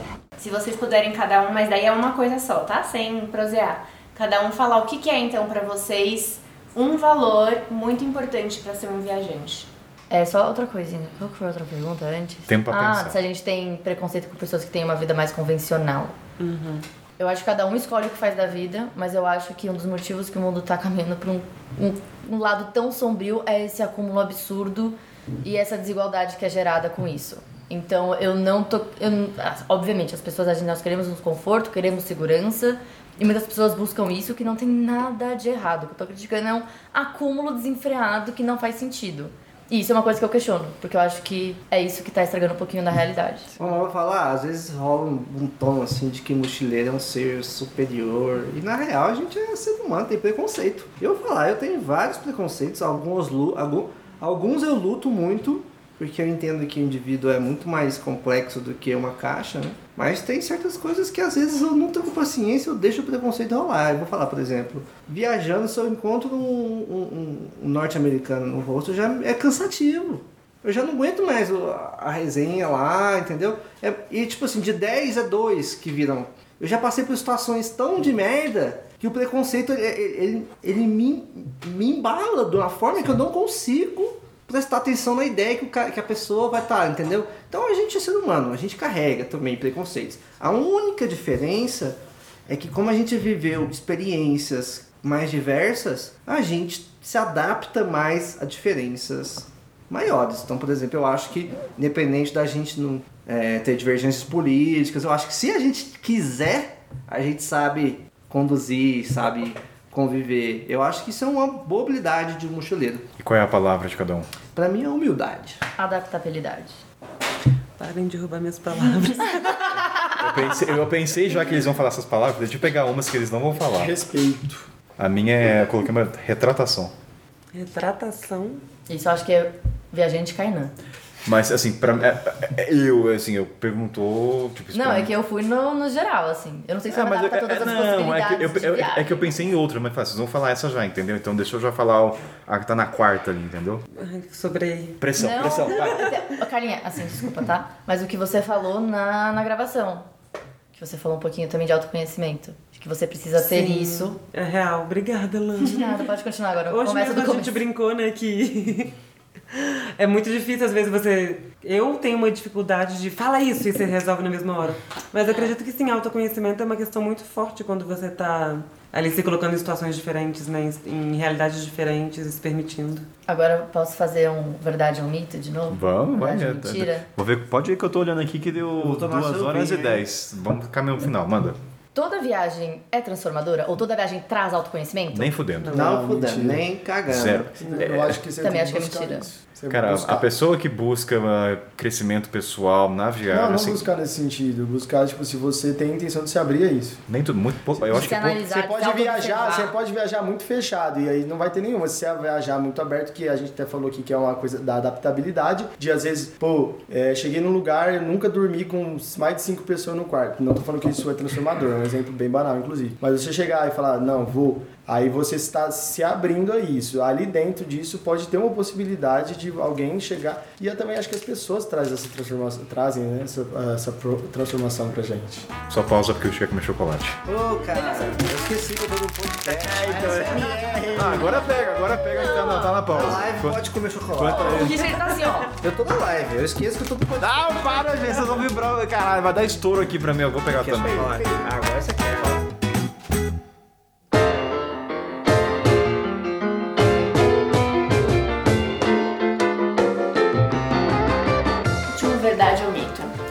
Mochileiro, largou tudo? Né, fudendo. Acabou o programa assim agora do podcast, pronto. Inclusive, Mas eu sem falar- explicações. Não, deixa eu só falar um ponto aqui, que quando eu fiz o, o vídeo do Porquê eu Virei Mochileiro, eu coloquei larguei tudo na thumb com um grande ponto de interrogação que as pessoas ignoram.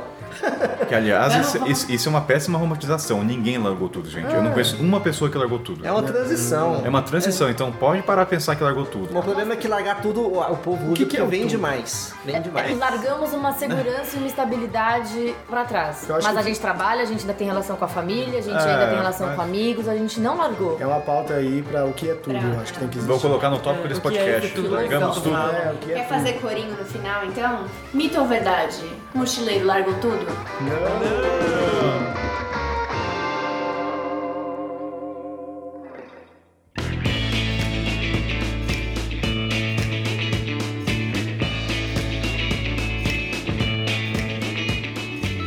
chamar galera, aquele momento que o pessoal fala o www da vida, então vamos rapidinho, diretamente, vai lá, Rio de Ver, onde as pessoas te encontram. Salve família! Quem quiser acompanhar um pouco do meu trabalho é lá no youtube.com/barra vídeo de mochila, onde vocês vão encontrar os meus documentários, mais de 300 vídeos aí viajando para as Américas, minhas webséries e também no Instagram, arroba vídeo de mochila. Ana Sanchez, vai que é tua. Eu amo quando você fala Ana Sanches. É, me lembro da. América Latina. É, vocês podem me encontrar no arroba LSDogo, D-O-G-O, que é o meu pessoal, mas também tem o arroba Elas Viajam Sozinhas no Instagram, que vai voltar em breve, logo depois desse episódio ser lançado. E também um site, vem por aí. Sensacional. O site, no caso, elasviajamsozinhas.com.br. Lembrando que todos os links estarão na descrição. Carlita Boechat, vai que é tua.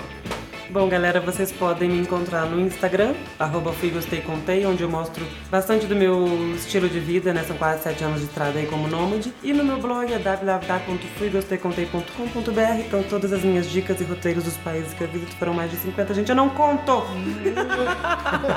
é por aí! Mas Eu eu fui, gostei, contei. Eu sempre, Fui, penso, eu gostei, sempre contei, penso no blog da Carla BR. quando ela não gosta. Fui, gostei e não contei. Será que tem? Pior que tem, tem dois posts que eu não gostei, mas meu E não objetivo é contou. contar o que eu gosto. Ah, contou. Então tá bom. Então, então a ética jornalística tá presente. Fui Maravilha. não gostei e contei, na verdade. Contei duas vezes já. Eu adoro essa piada. É babaca, mas eu gosto. Seu Zé, vai que é tu, meu querido.